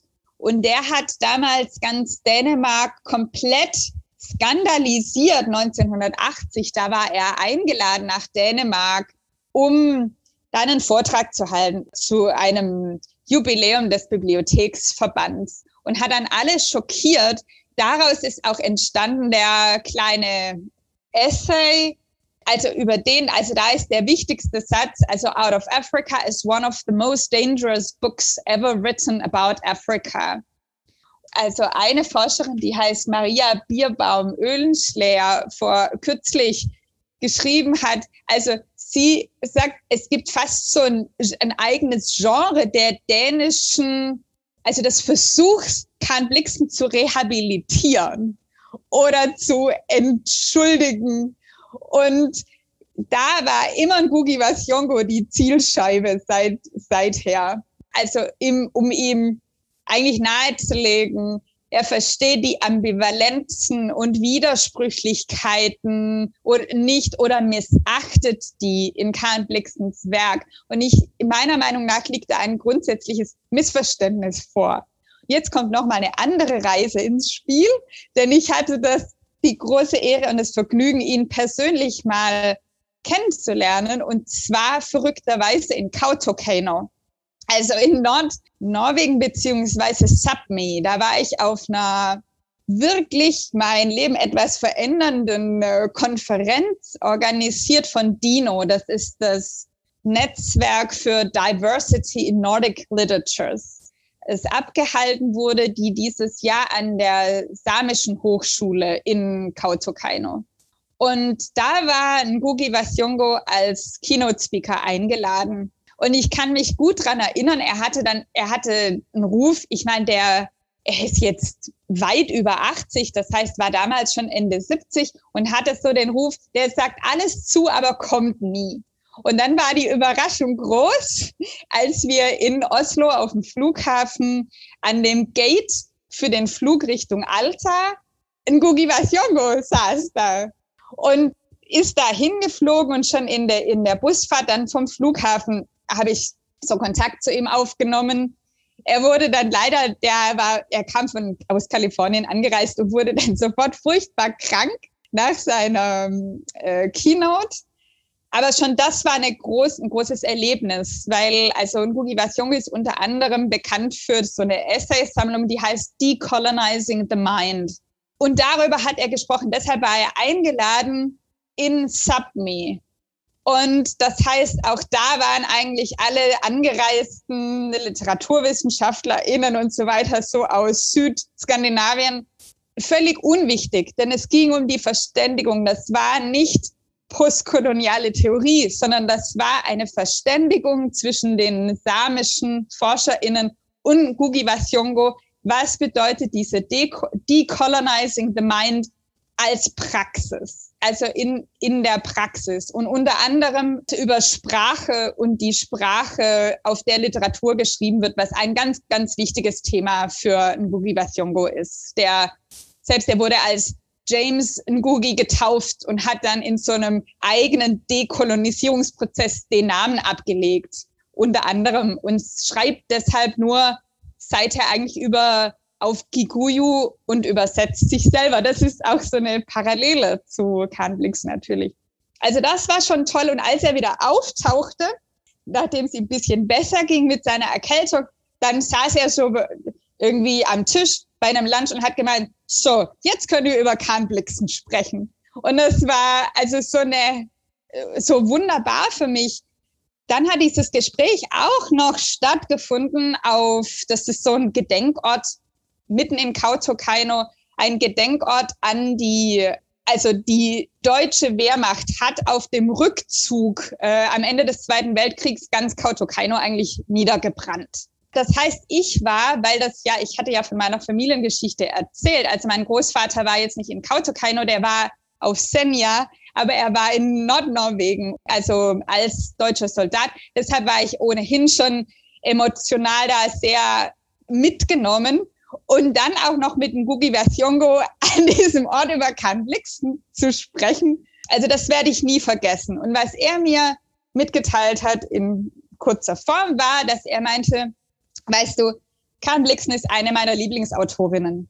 Ich bewundere sie und also kein Zweifel an der literarischen Brillanz. Aber er kann nicht verzeihen, was dieses Werk, also nicht eigentlich, ich weiß gar nicht, ob so viel, ob es um Out of Africa geht, aber was das bedeutet hat für die kenianische Geschichte und nicht zuletzt seiner Familie. Also dazu muss man wissen, er ist Kikuyu. Kikuyu ist die ethnische Gruppe, die bei Kahn Blixen so davonkommt, in Shadows on the Grass oder Skugga Progresse schreibt sie, also die Kikuyu werden ja mental wie, sind die wie europäische Neunjährige da bleiben sie stehen. Also auf dieser Entwicklungsstufe. Und die ganzen sogenannten Squatters auf ihrem Land, also Kikuyus hatten damals zu Blixens Zeiten keine Wahl. Also entweder sie mussten im Reservat leben, im Kikuyu-Reservat, was ihnen zugeteilt worden war, oder sich verdingen auf den Farmen der Europäer. Und auf ihrem, also zu ihrer sogenannten Kaffeefarm, da haben tausend Menschen gelebt, also größtenteils Kikuyu. Und aus Ngugi Wasiongos Familie waren einige im antikolonialen, also antibritischen Widerstand dann tätig, in dem Mao-Mao-Aufstand. Ich glaube, einige sind da auch zu Tode gekommen. Ja, was soll der gute Mann denn? Soll er dann, also na klar, schlagen da auch in seiner Brust zwei Herzen.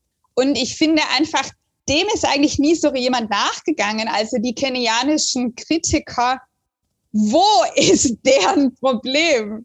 Also da, ich glaube, da musste ich ihm begegnen und dort gewesen sein, um diese Erfahrung zu machen, nachhaltig.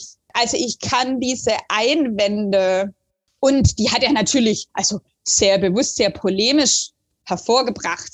Er, der wird seit so langer Zeit für den Nobelpreis gehandelt. Ich hoffe, Sie geben ihn ihm, bevor er stirbt. Natürlich weiß er, was er tut und was er schreibt und in welchem Zusammenhang er und wie er die Kritik äußert. Also ich finde, da liegt manchmal so eine, also in dem Versuch und da die, die Ambivalenzen bei Blixen zu entschlüsseln, leider ein Element der doch nicht wirklich Anerkennung der Erfahrungen, die also und das, also der bis heute andauernden Konsequenzen, den die Besiedlungsgeschichte und den die Kolonialgeschichte bis heute in Kenia hat. Ich denke an der Stelle gerade noch mal, also ja, an diese Qualität des gefährlichen Buches über Afrika.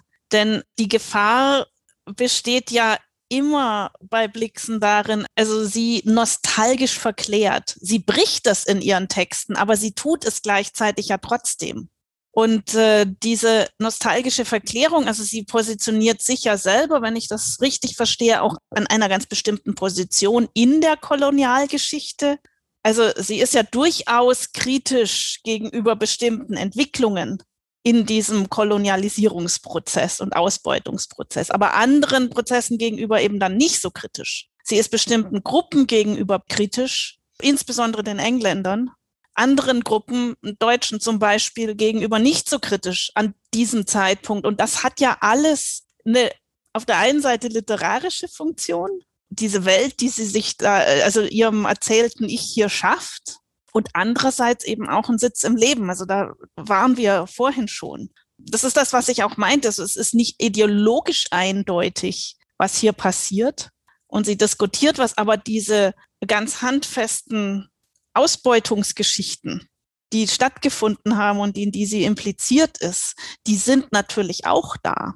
Und wenn die nun über so ein sehr raffiniertes Erzählen ja eben immer wieder auch übertüncht werden, dann ist das, äh, wie du es beschreibst, dieses Writing Back, glaube ich, ein ganz wichtiges Element in so einem Rezeptionsprozess. Also auch so ein ganz wichtiges Korrektiv, dem durchaus sehr aufmerksam zuzuhören ist.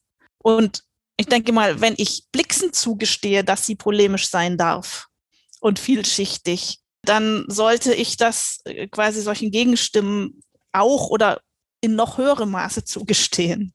Also das ist das, was ich gerade so aus dieser, aus deiner Erzählung mitnehme, die mich gerade sehr beeindruckt hat. Also du hast ja gleichzeitig auch wieder jetzt nicht analytisch argumentiert, sondern hast in einer Erzählung aus eigenen Erlebnissen Wissen generiert und Thesen generiert über diese literarischen Prozesse.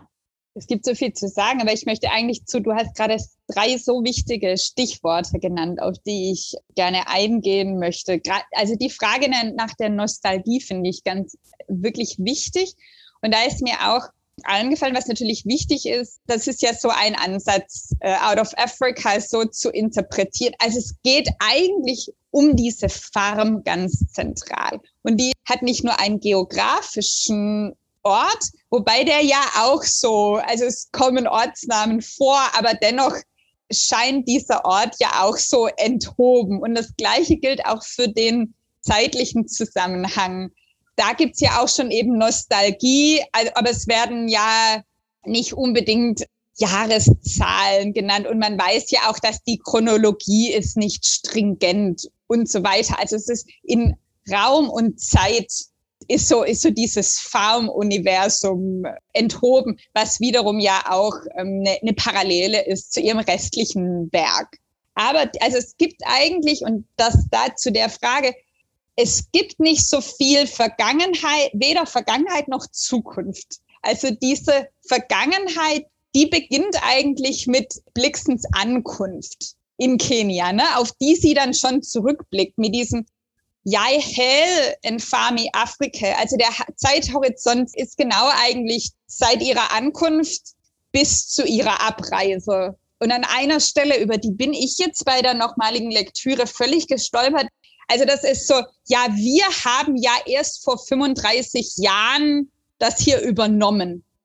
Das heißt, vor 35 Jahren, und das kann man wirklich sagen, also so 1890 mit so der Kolonisierung, wo da ganz viele, also die Gesetzgebung dann folgte, die das Leben extrem schwer gemacht hat für die lokale Bevölkerung. Ne? Aber ich glaube, das ist so ganz wichtig. Also darauf, auf diese ursprüngliche Kolonisierung blickt sie eigentlich nicht zurück. Also das ist da, das ist schon so fait accompli wenn sie anreist, also so die erste Generation. Und dann interessiert sie sich ja eigentlich außer für ihre, ihre Leute nicht für das weitere Schicksal von Kenia nach ihrer Abreise. Also für zum Beispiel für all die dekolonialen fürchterlichen Auseinandersetzungen, die zu ihren Lebzeiten stattgefunden haben. Also in die ganze Dekolonisierungsbewegung in Afrika in den 50er Jahren, dafür interessiert sie sich ja nicht. Aber das ist natürlich in der Logik von Out of Africa auch, dass was bezogen ist auf die Farm, das ist da in dieser Logik und in dem Universum wichtig. Aber was ich jetzt noch mal sagen wollte zu der kolonialen Nostalgie, das ist ja so interessant, auch die Rolle, die dann, also die Nostalgie beiblicksen, aber dann auch die Nostalgie überblicksen. Also diese, wirklich diese koloniale Nostalgie, die sich bis, also ich habe darüber selber geschrieben, die sich momentan am meisten manifestiert über das, was ich Ex-Kolonie-Tourismus äh, genannt habe. Also dänische Reisebüros, die Reisen auf die Virgin Islands bewerben, die sie aber nicht Virgin Islands nennen, sondern Danish West-Indien als wirklich ein Brand, auch als ein Ort, der eigentlich einer, also der Gegenwart fast enthoben ist. Also diese koloniale Nostalgie, die bis heute so ein Bestandteil der dänischen Erinnerung oder Erinnerungskultur ist. Das ist vielleicht eins der Elemente dieser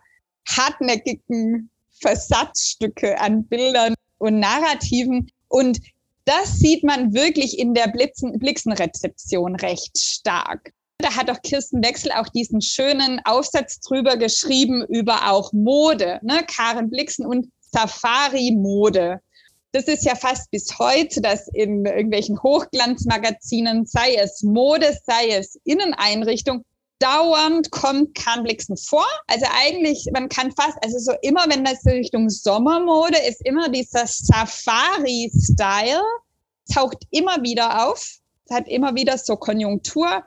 Und da, also witzig ist, da, also darüber könnte man wirklich eine empirische Untersuchung machen, dass oft sind, da ist es nicht bebildert mit Kahn Blixen, sondern mit Meryl Streep als Kahn Blixen. Aber nichtsdestotrotz, also ist an die Person und an die Person mehr als an Out of Africa, das Buch, ähm, gekoppelt, dieses Element der kolonialen Nostalgie. Und an die, an die Ästhetik. Das ist, das ist da ja ganz wichtig. Also da spielen auch Fotografien eine, eine große Rolle.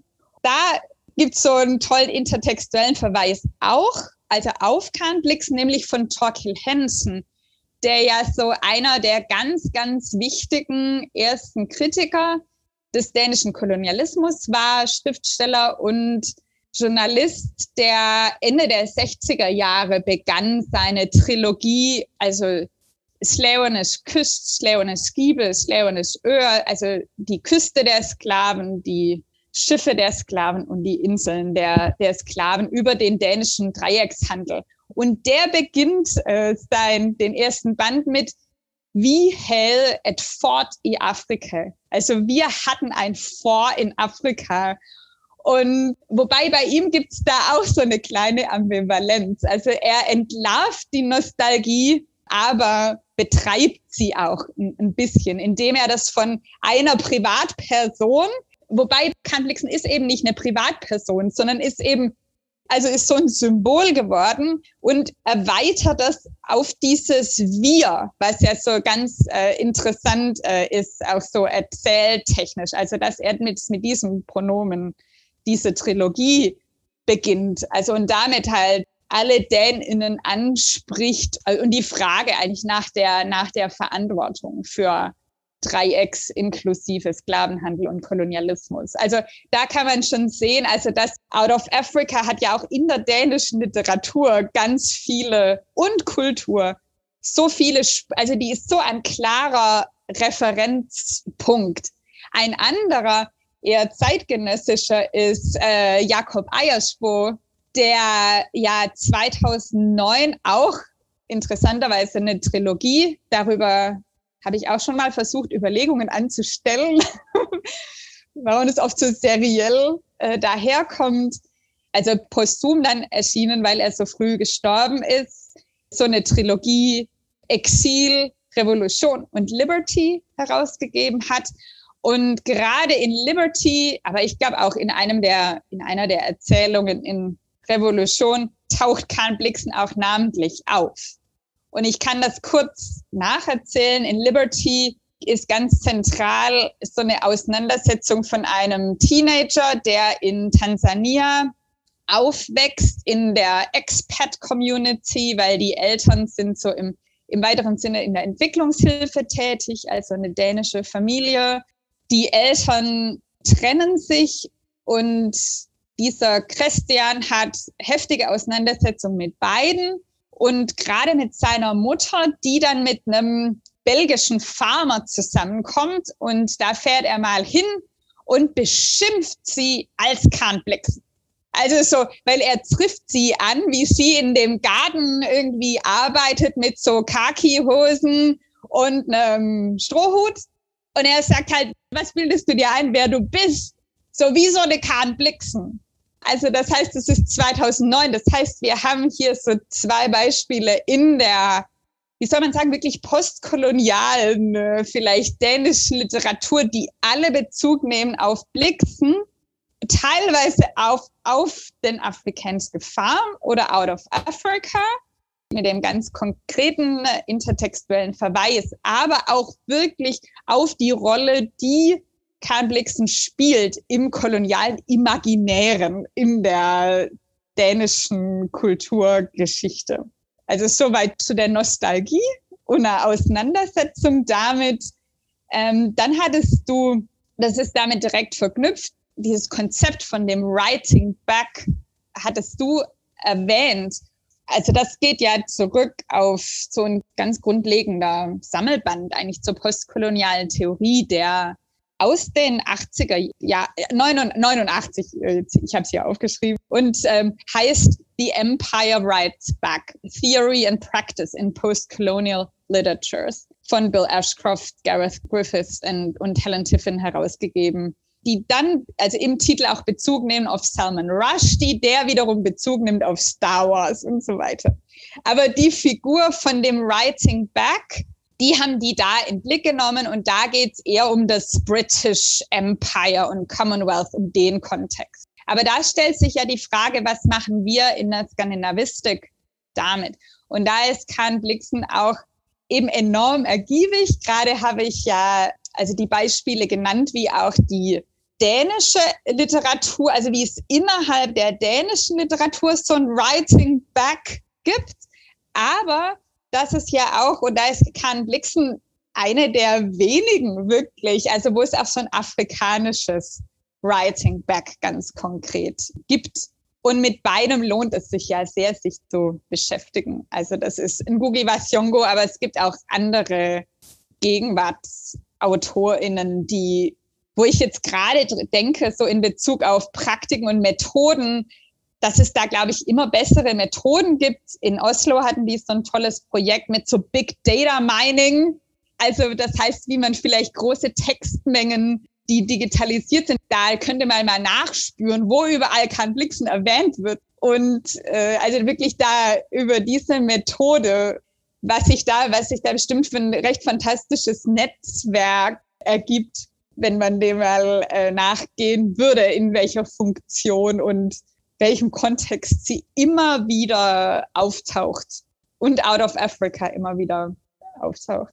Ja, da findest du sicher einen Mitstreiter in Thomas Monike, der das ja hier im Podcast auch schon erläutert hat, eben so eine Methode. Also das könnte sehr fruchtbar sein, da zwischen euch auch nochmal eine Linie zu ziehen. Ich möchte auf was, also weil du gerade Methode angesprochen hast, doch nochmal auf dich eingehen und versuchen, also nochmal zu gucken, was machst du hier eigentlich? Weil ich das sehr interessant finde. Also du hast gerade selbst erzählt, das hatte ich schon erwähnt, also quasi die Entwicklung deiner Überlegungen zu Blixen und deiner Funde zu Blixen immer wieder in Erzählungen gefasst. Und du bist selbst gereist. Also du hast im Vorgespräch auch mal direkt diesen Begriff gebraucht, Reisen als Methode. Und ich habe da gerade noch mal ganz genau zugehört. Also ich dachte, ähm, du auch sagtest, ja, also diese Teile des Methodischen, also diese eigenen Erlebnisse, das Reisen, das sich äh, Orten aussetzen und so weiter, das ist etwas, was ja oft dann nicht irgendwie in schriftlicher Form eingeht in das eigene Werk, aber dennoch präsent ist. Dann habe ich gedacht, ja, so ist das mit Methoden. Also es geht auch nicht jeder Handgriff, den jemand im Labor macht, nachher in das endgültige Paper über Covid oder was auch immer ein, sondern das gehört halt dazu, das muss man halt machen.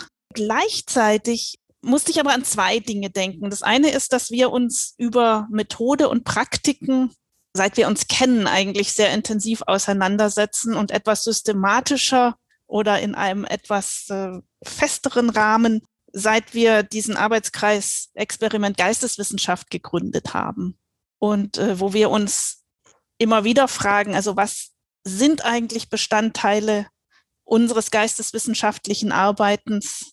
Auch etwas, womit sich Toril Moy aus dem letzten Podcast ja sehr beschäftigt hat. Diese Frage nach dem Reflektieren dessen, was wir eigentlich tun und nicht nur irgendwie behaupten, wir haben da eine Methode und die wenden wir an, sondern genau hinzuschauen, was tun wir da eigentlich. Und da habe ich jetzt äh, plötzlich eine etwas perfide Frage, nämlich dieses Reisen auf den Spuren von Blixen, auf den Spuren der skandinavischen Kolonialgeschichte.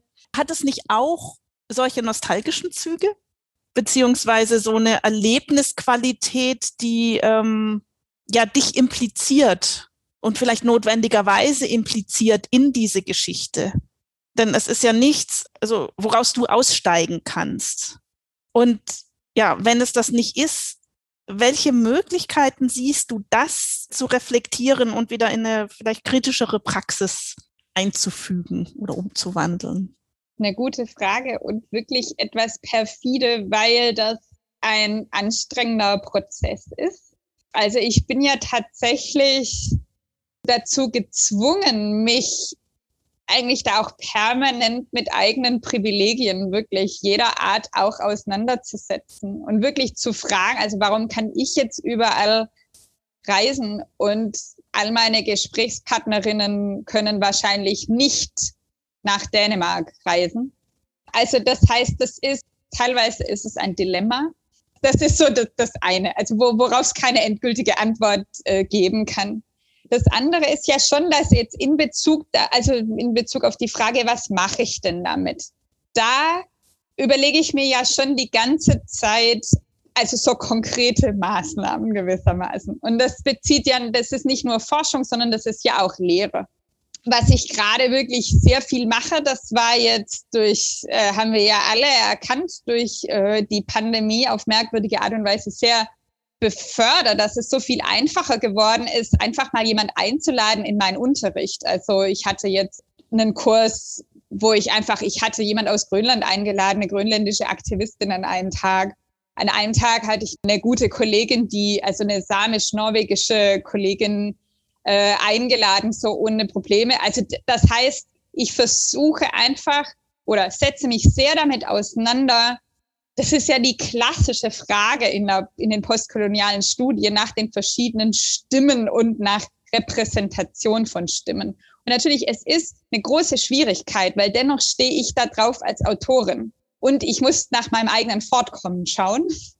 Das heißt, unsere, die wissenschaftlichen Genres haben es an sich, dass da wieder so ein Ich auftaucht. Selbst wenn man es ähm, traditionell bisschen versucht zu verschleiern, was ich wirklich äh, aktiv versuche nicht zu tun, sondern meine Praxis zu äh, lokalisieren oder zu situieren. Das ist ja auch nichts Neues. Aber ich bin da wirklich die ganze Zeit am Überlegen, also wie können diese berühmten Stimmen wirklich Eingang finden und wirklich repräsentiert werden in meinem Tun.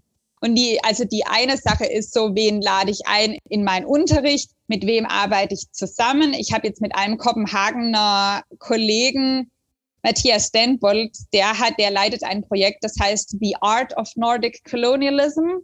Und da haben wir uns schon, wir wollten eigentlich mal so gerne schreiben über, das ist so eine andere Idee auf, von einer Reise, dass auf den Virgin Islands überall Ruinen von alten Zuckermühlen rumstehen.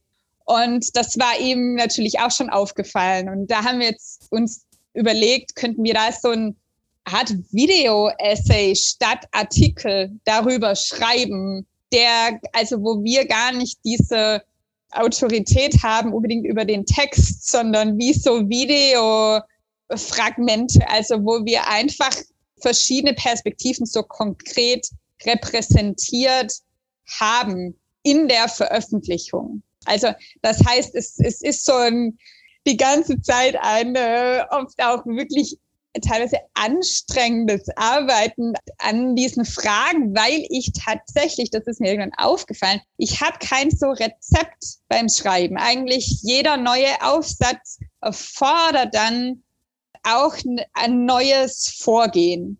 Das bringt es mit sich. Und ich muss ja wirklich sagen, ich kann zwar Texte und Bilder analysieren, aber in diesen empirischen Methoden bin ich ja nicht ausgebildet. Das heißt, ich dilettiere wirklich rum als so eine Art äh, Ethnologin oder Anthropologin manchmal, wobei ich natürlich da von den Disziplinen sehr, sehr viel lernen kann. Also gerade über dieses, also das wird ja immer populärer, so Autoethnographie. Ich will jetzt überhaupt nicht behaupten, dass ich das tue, aber natürlich kann man sich da von entsprechenden Ansätzen sehr inspirieren lassen. Eben genau nach dieser Frage und dieser in der, in der Geschichte der Ethnologie oder Anthropologie eine ganz zentrale und die arbeiten sich ja ab daran. Und da geht's immer um die Frage nach diesem Ich. Ne? Wenn ich jetzt im Feld bin, ist das Feld danach nicht mehr das gleiche wie vorher. Also welche Effekte hat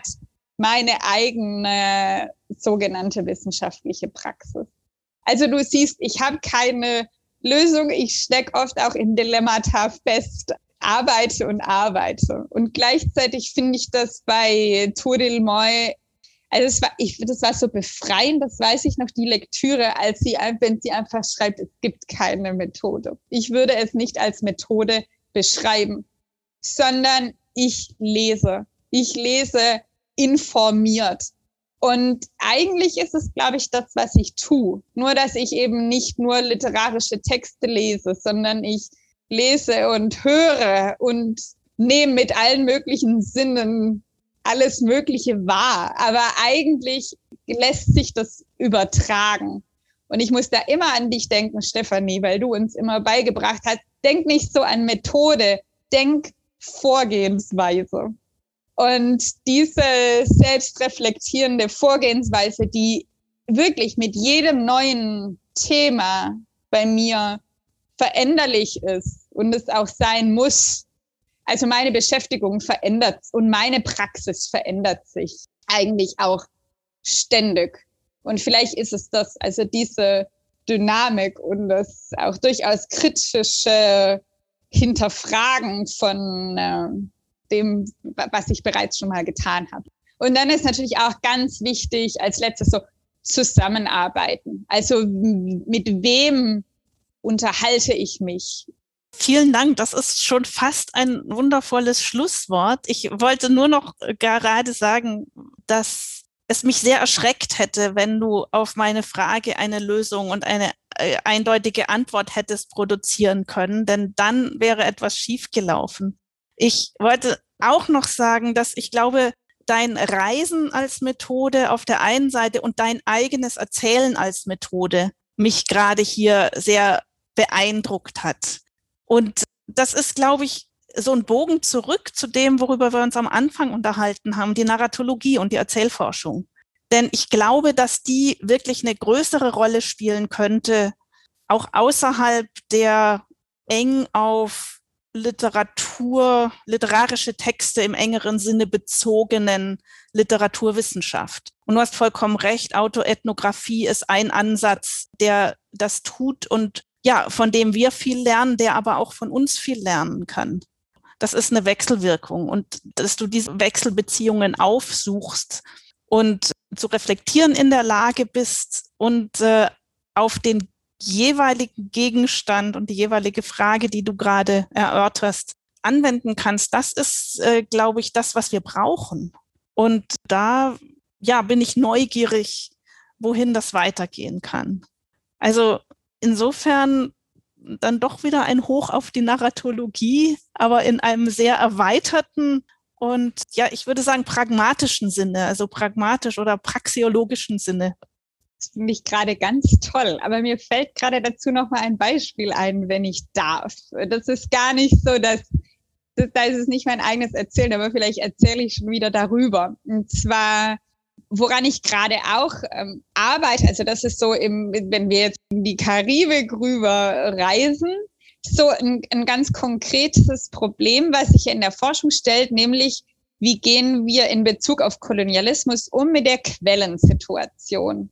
Und da kann ich ein ganz tolles Beispiel nennen, was genau de, unterstützt, was du sagst. Und zwar geht's wahrscheinlich haben viele ZuhörerInnen von der Queen Mary Statue gehört, in die einiges Aufsehen in Kopenhagen erregt. Eigentlich heißt es I am Queen Mary, was eine so eine öffentliche Skulptur ist von zwei Künstlerinnen, Jeanette Ehlers und Lavon Bell.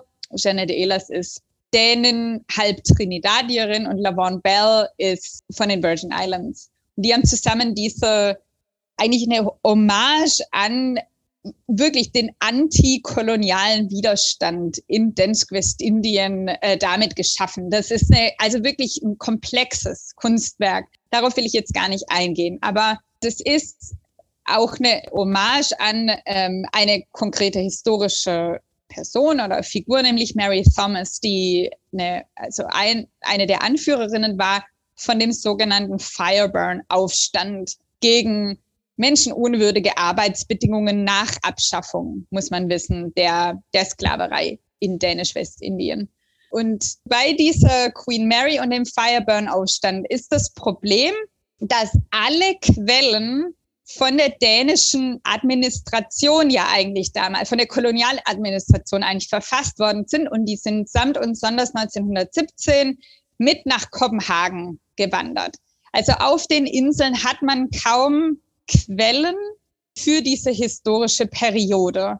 Und das ist eigentlich bisschen, also wirklich berührend, dass von diesen vier Frauen, also Anführerinnen dieser Protestbewegung, die sind dann zu Gefängnis in äh, Kopenhagen verurteilt worden und waren dann in Christianshavn im Gefängnis. Einige Jahre. Eine ist dort gestorben, drei kamen wieder zurück. Und diese Gefängnisunterlagen sind fast die einzigen Quellen, die es überhaupt gibt zu den historischen Personen. Was nicht bedeutet, auf den Virgin Islands gibt es eine unheimlich reiche orale Tradition. Also nicht nur oral, aber es gibt so Performances und Lieder und Gedichte, die jedes Kind kann und Wandgemälde und so weiter von dem Fireburn und diesen Fireburn Queens und der einzige Highway, der nicht wirklich ein Highway ist, aber die größte Straße heißt auch Queen Mary Highway. Das muss man wissen, wissen viele in Dänemark auch, ähm, unterschätzen das so ein bisschen. Und das erste Mal, dass diese Gefängnisdokumente öffentlich gezeigt wurden, das war 2017 bei einer Ausstellung im Arbeitermuseum in Kopenhagen zum Thema Sklaverei. Also damals und heute erinnernd an 100 Jahre seit Ende der Kolonialzeit auf den Virgin Islands, also der dänischen Kolonialzeit, bis heute. Da wurden die ausgestellt.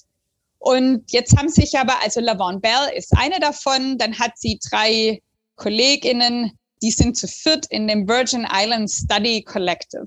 Ähm, eine Schriftstellerin, Tiffany Yannick, und zwei Forscherinnen und sie als Künstlerin und Intellektuelle haben da, haben über dieses Thema so einen ganz tollen Aufsatz geschrieben, der als wunderbares Beispiel dazu dienen kann. Weil die gesagt haben, wie gehen wir damit um? Wir können uns ja nicht zufrieden geben mit der Idee, es gibt keine Quellen. Oder es ist eine Leerstelle. Oder die äh, Kolonialherren, die ehemaligen, sind die einzigen, wo es irgendwelche Spur, also schriftlichen Spuren gibt. Das sagt natürlich viel über so Privileg von Schrift und von schriftlichen Dokumenten in der westlichen Tradition auch. Aber was die jetzt gemacht haben, ist, dass sie gesagt haben, gut, wir fabulieren über diese vier Frauen.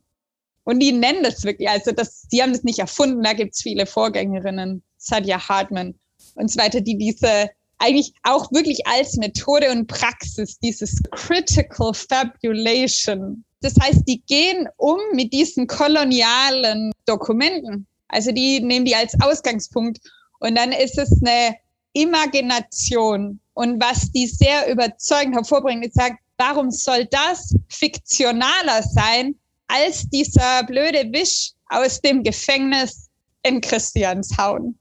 Also das stellt da wieder so schön die Frage danach. Das wollte ich jetzt nur so zum Thema Fabulieren, auch als wirklich als kritische Praxis und als Praxis, die gerechtere Repräsentation äh, helfen kann, zu erreichen, na, nicht zu erreichen, aber daran sich abzuarbeiten, die dazu beitragen kann.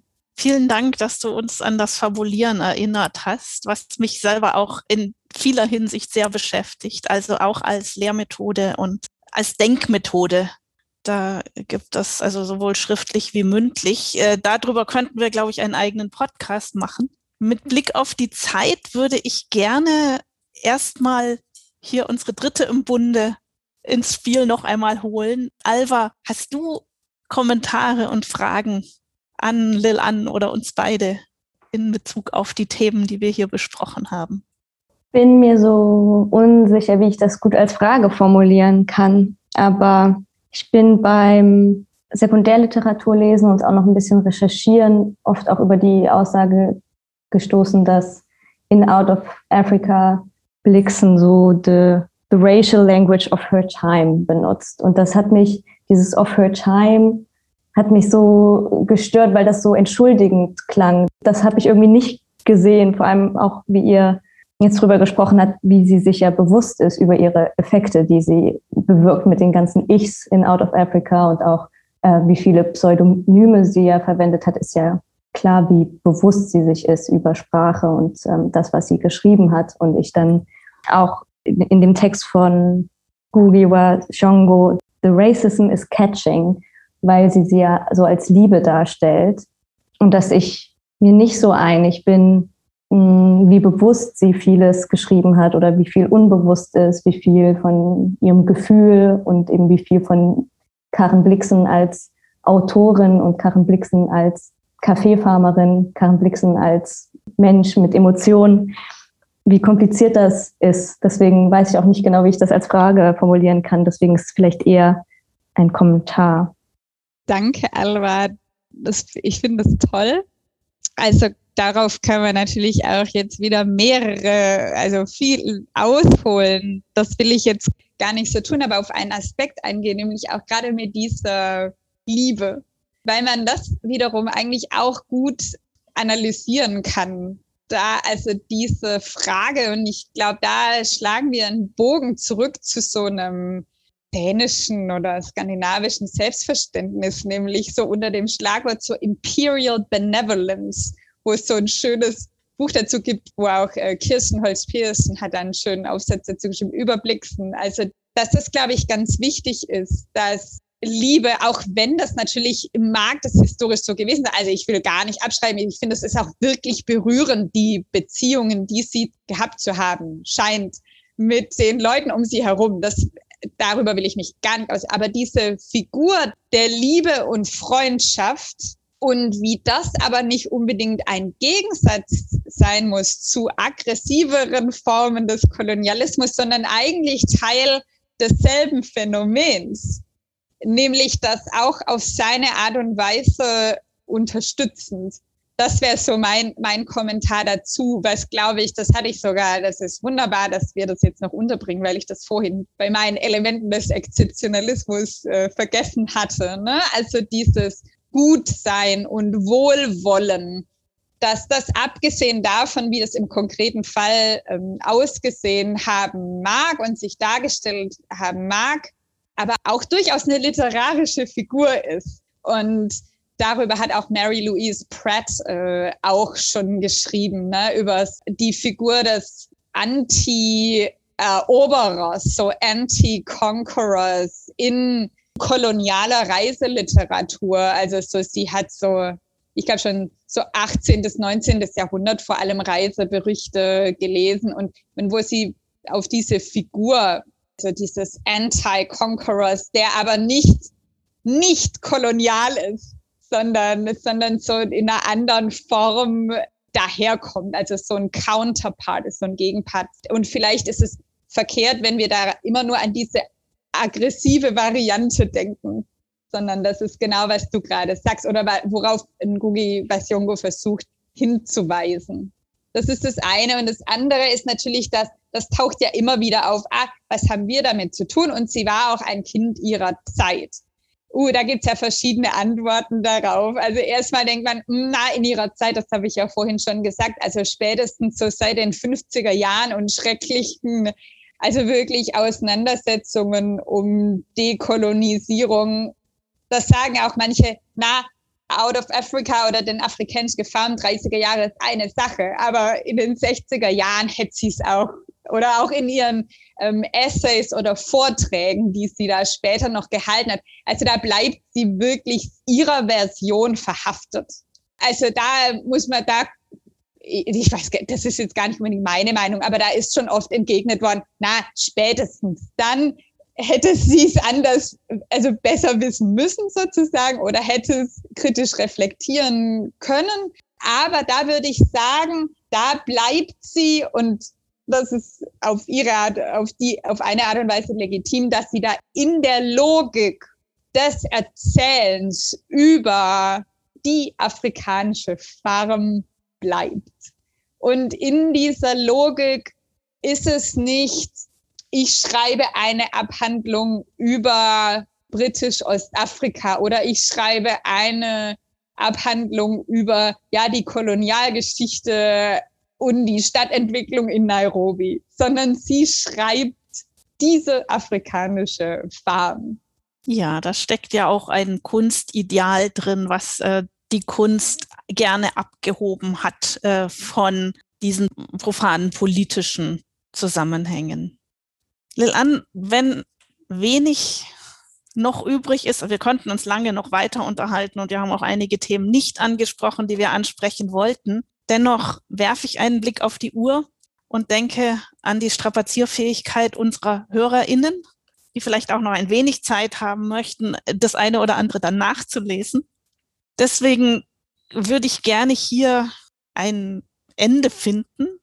Wir finden auch ein Ende von etwas, was wir vielleicht ähm, als die erste Staffel unseres Podcasts Nordlit bezeichnen könnten, denn wir haben uns jetzt erst einmal einmal durchbewegt vom Barock bis in die Gegenwart mit unterschiedlichen Zwischenstationen und wir machen jetzt dann auch zwei Wochen Pause um dann so etwas zu machen wie Lücken zu füllen.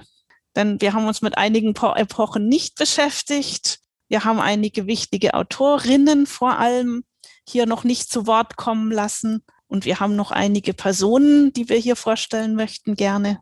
Dennoch, unsere erste Runde der Einladungen ist jetzt mit dir hier durch.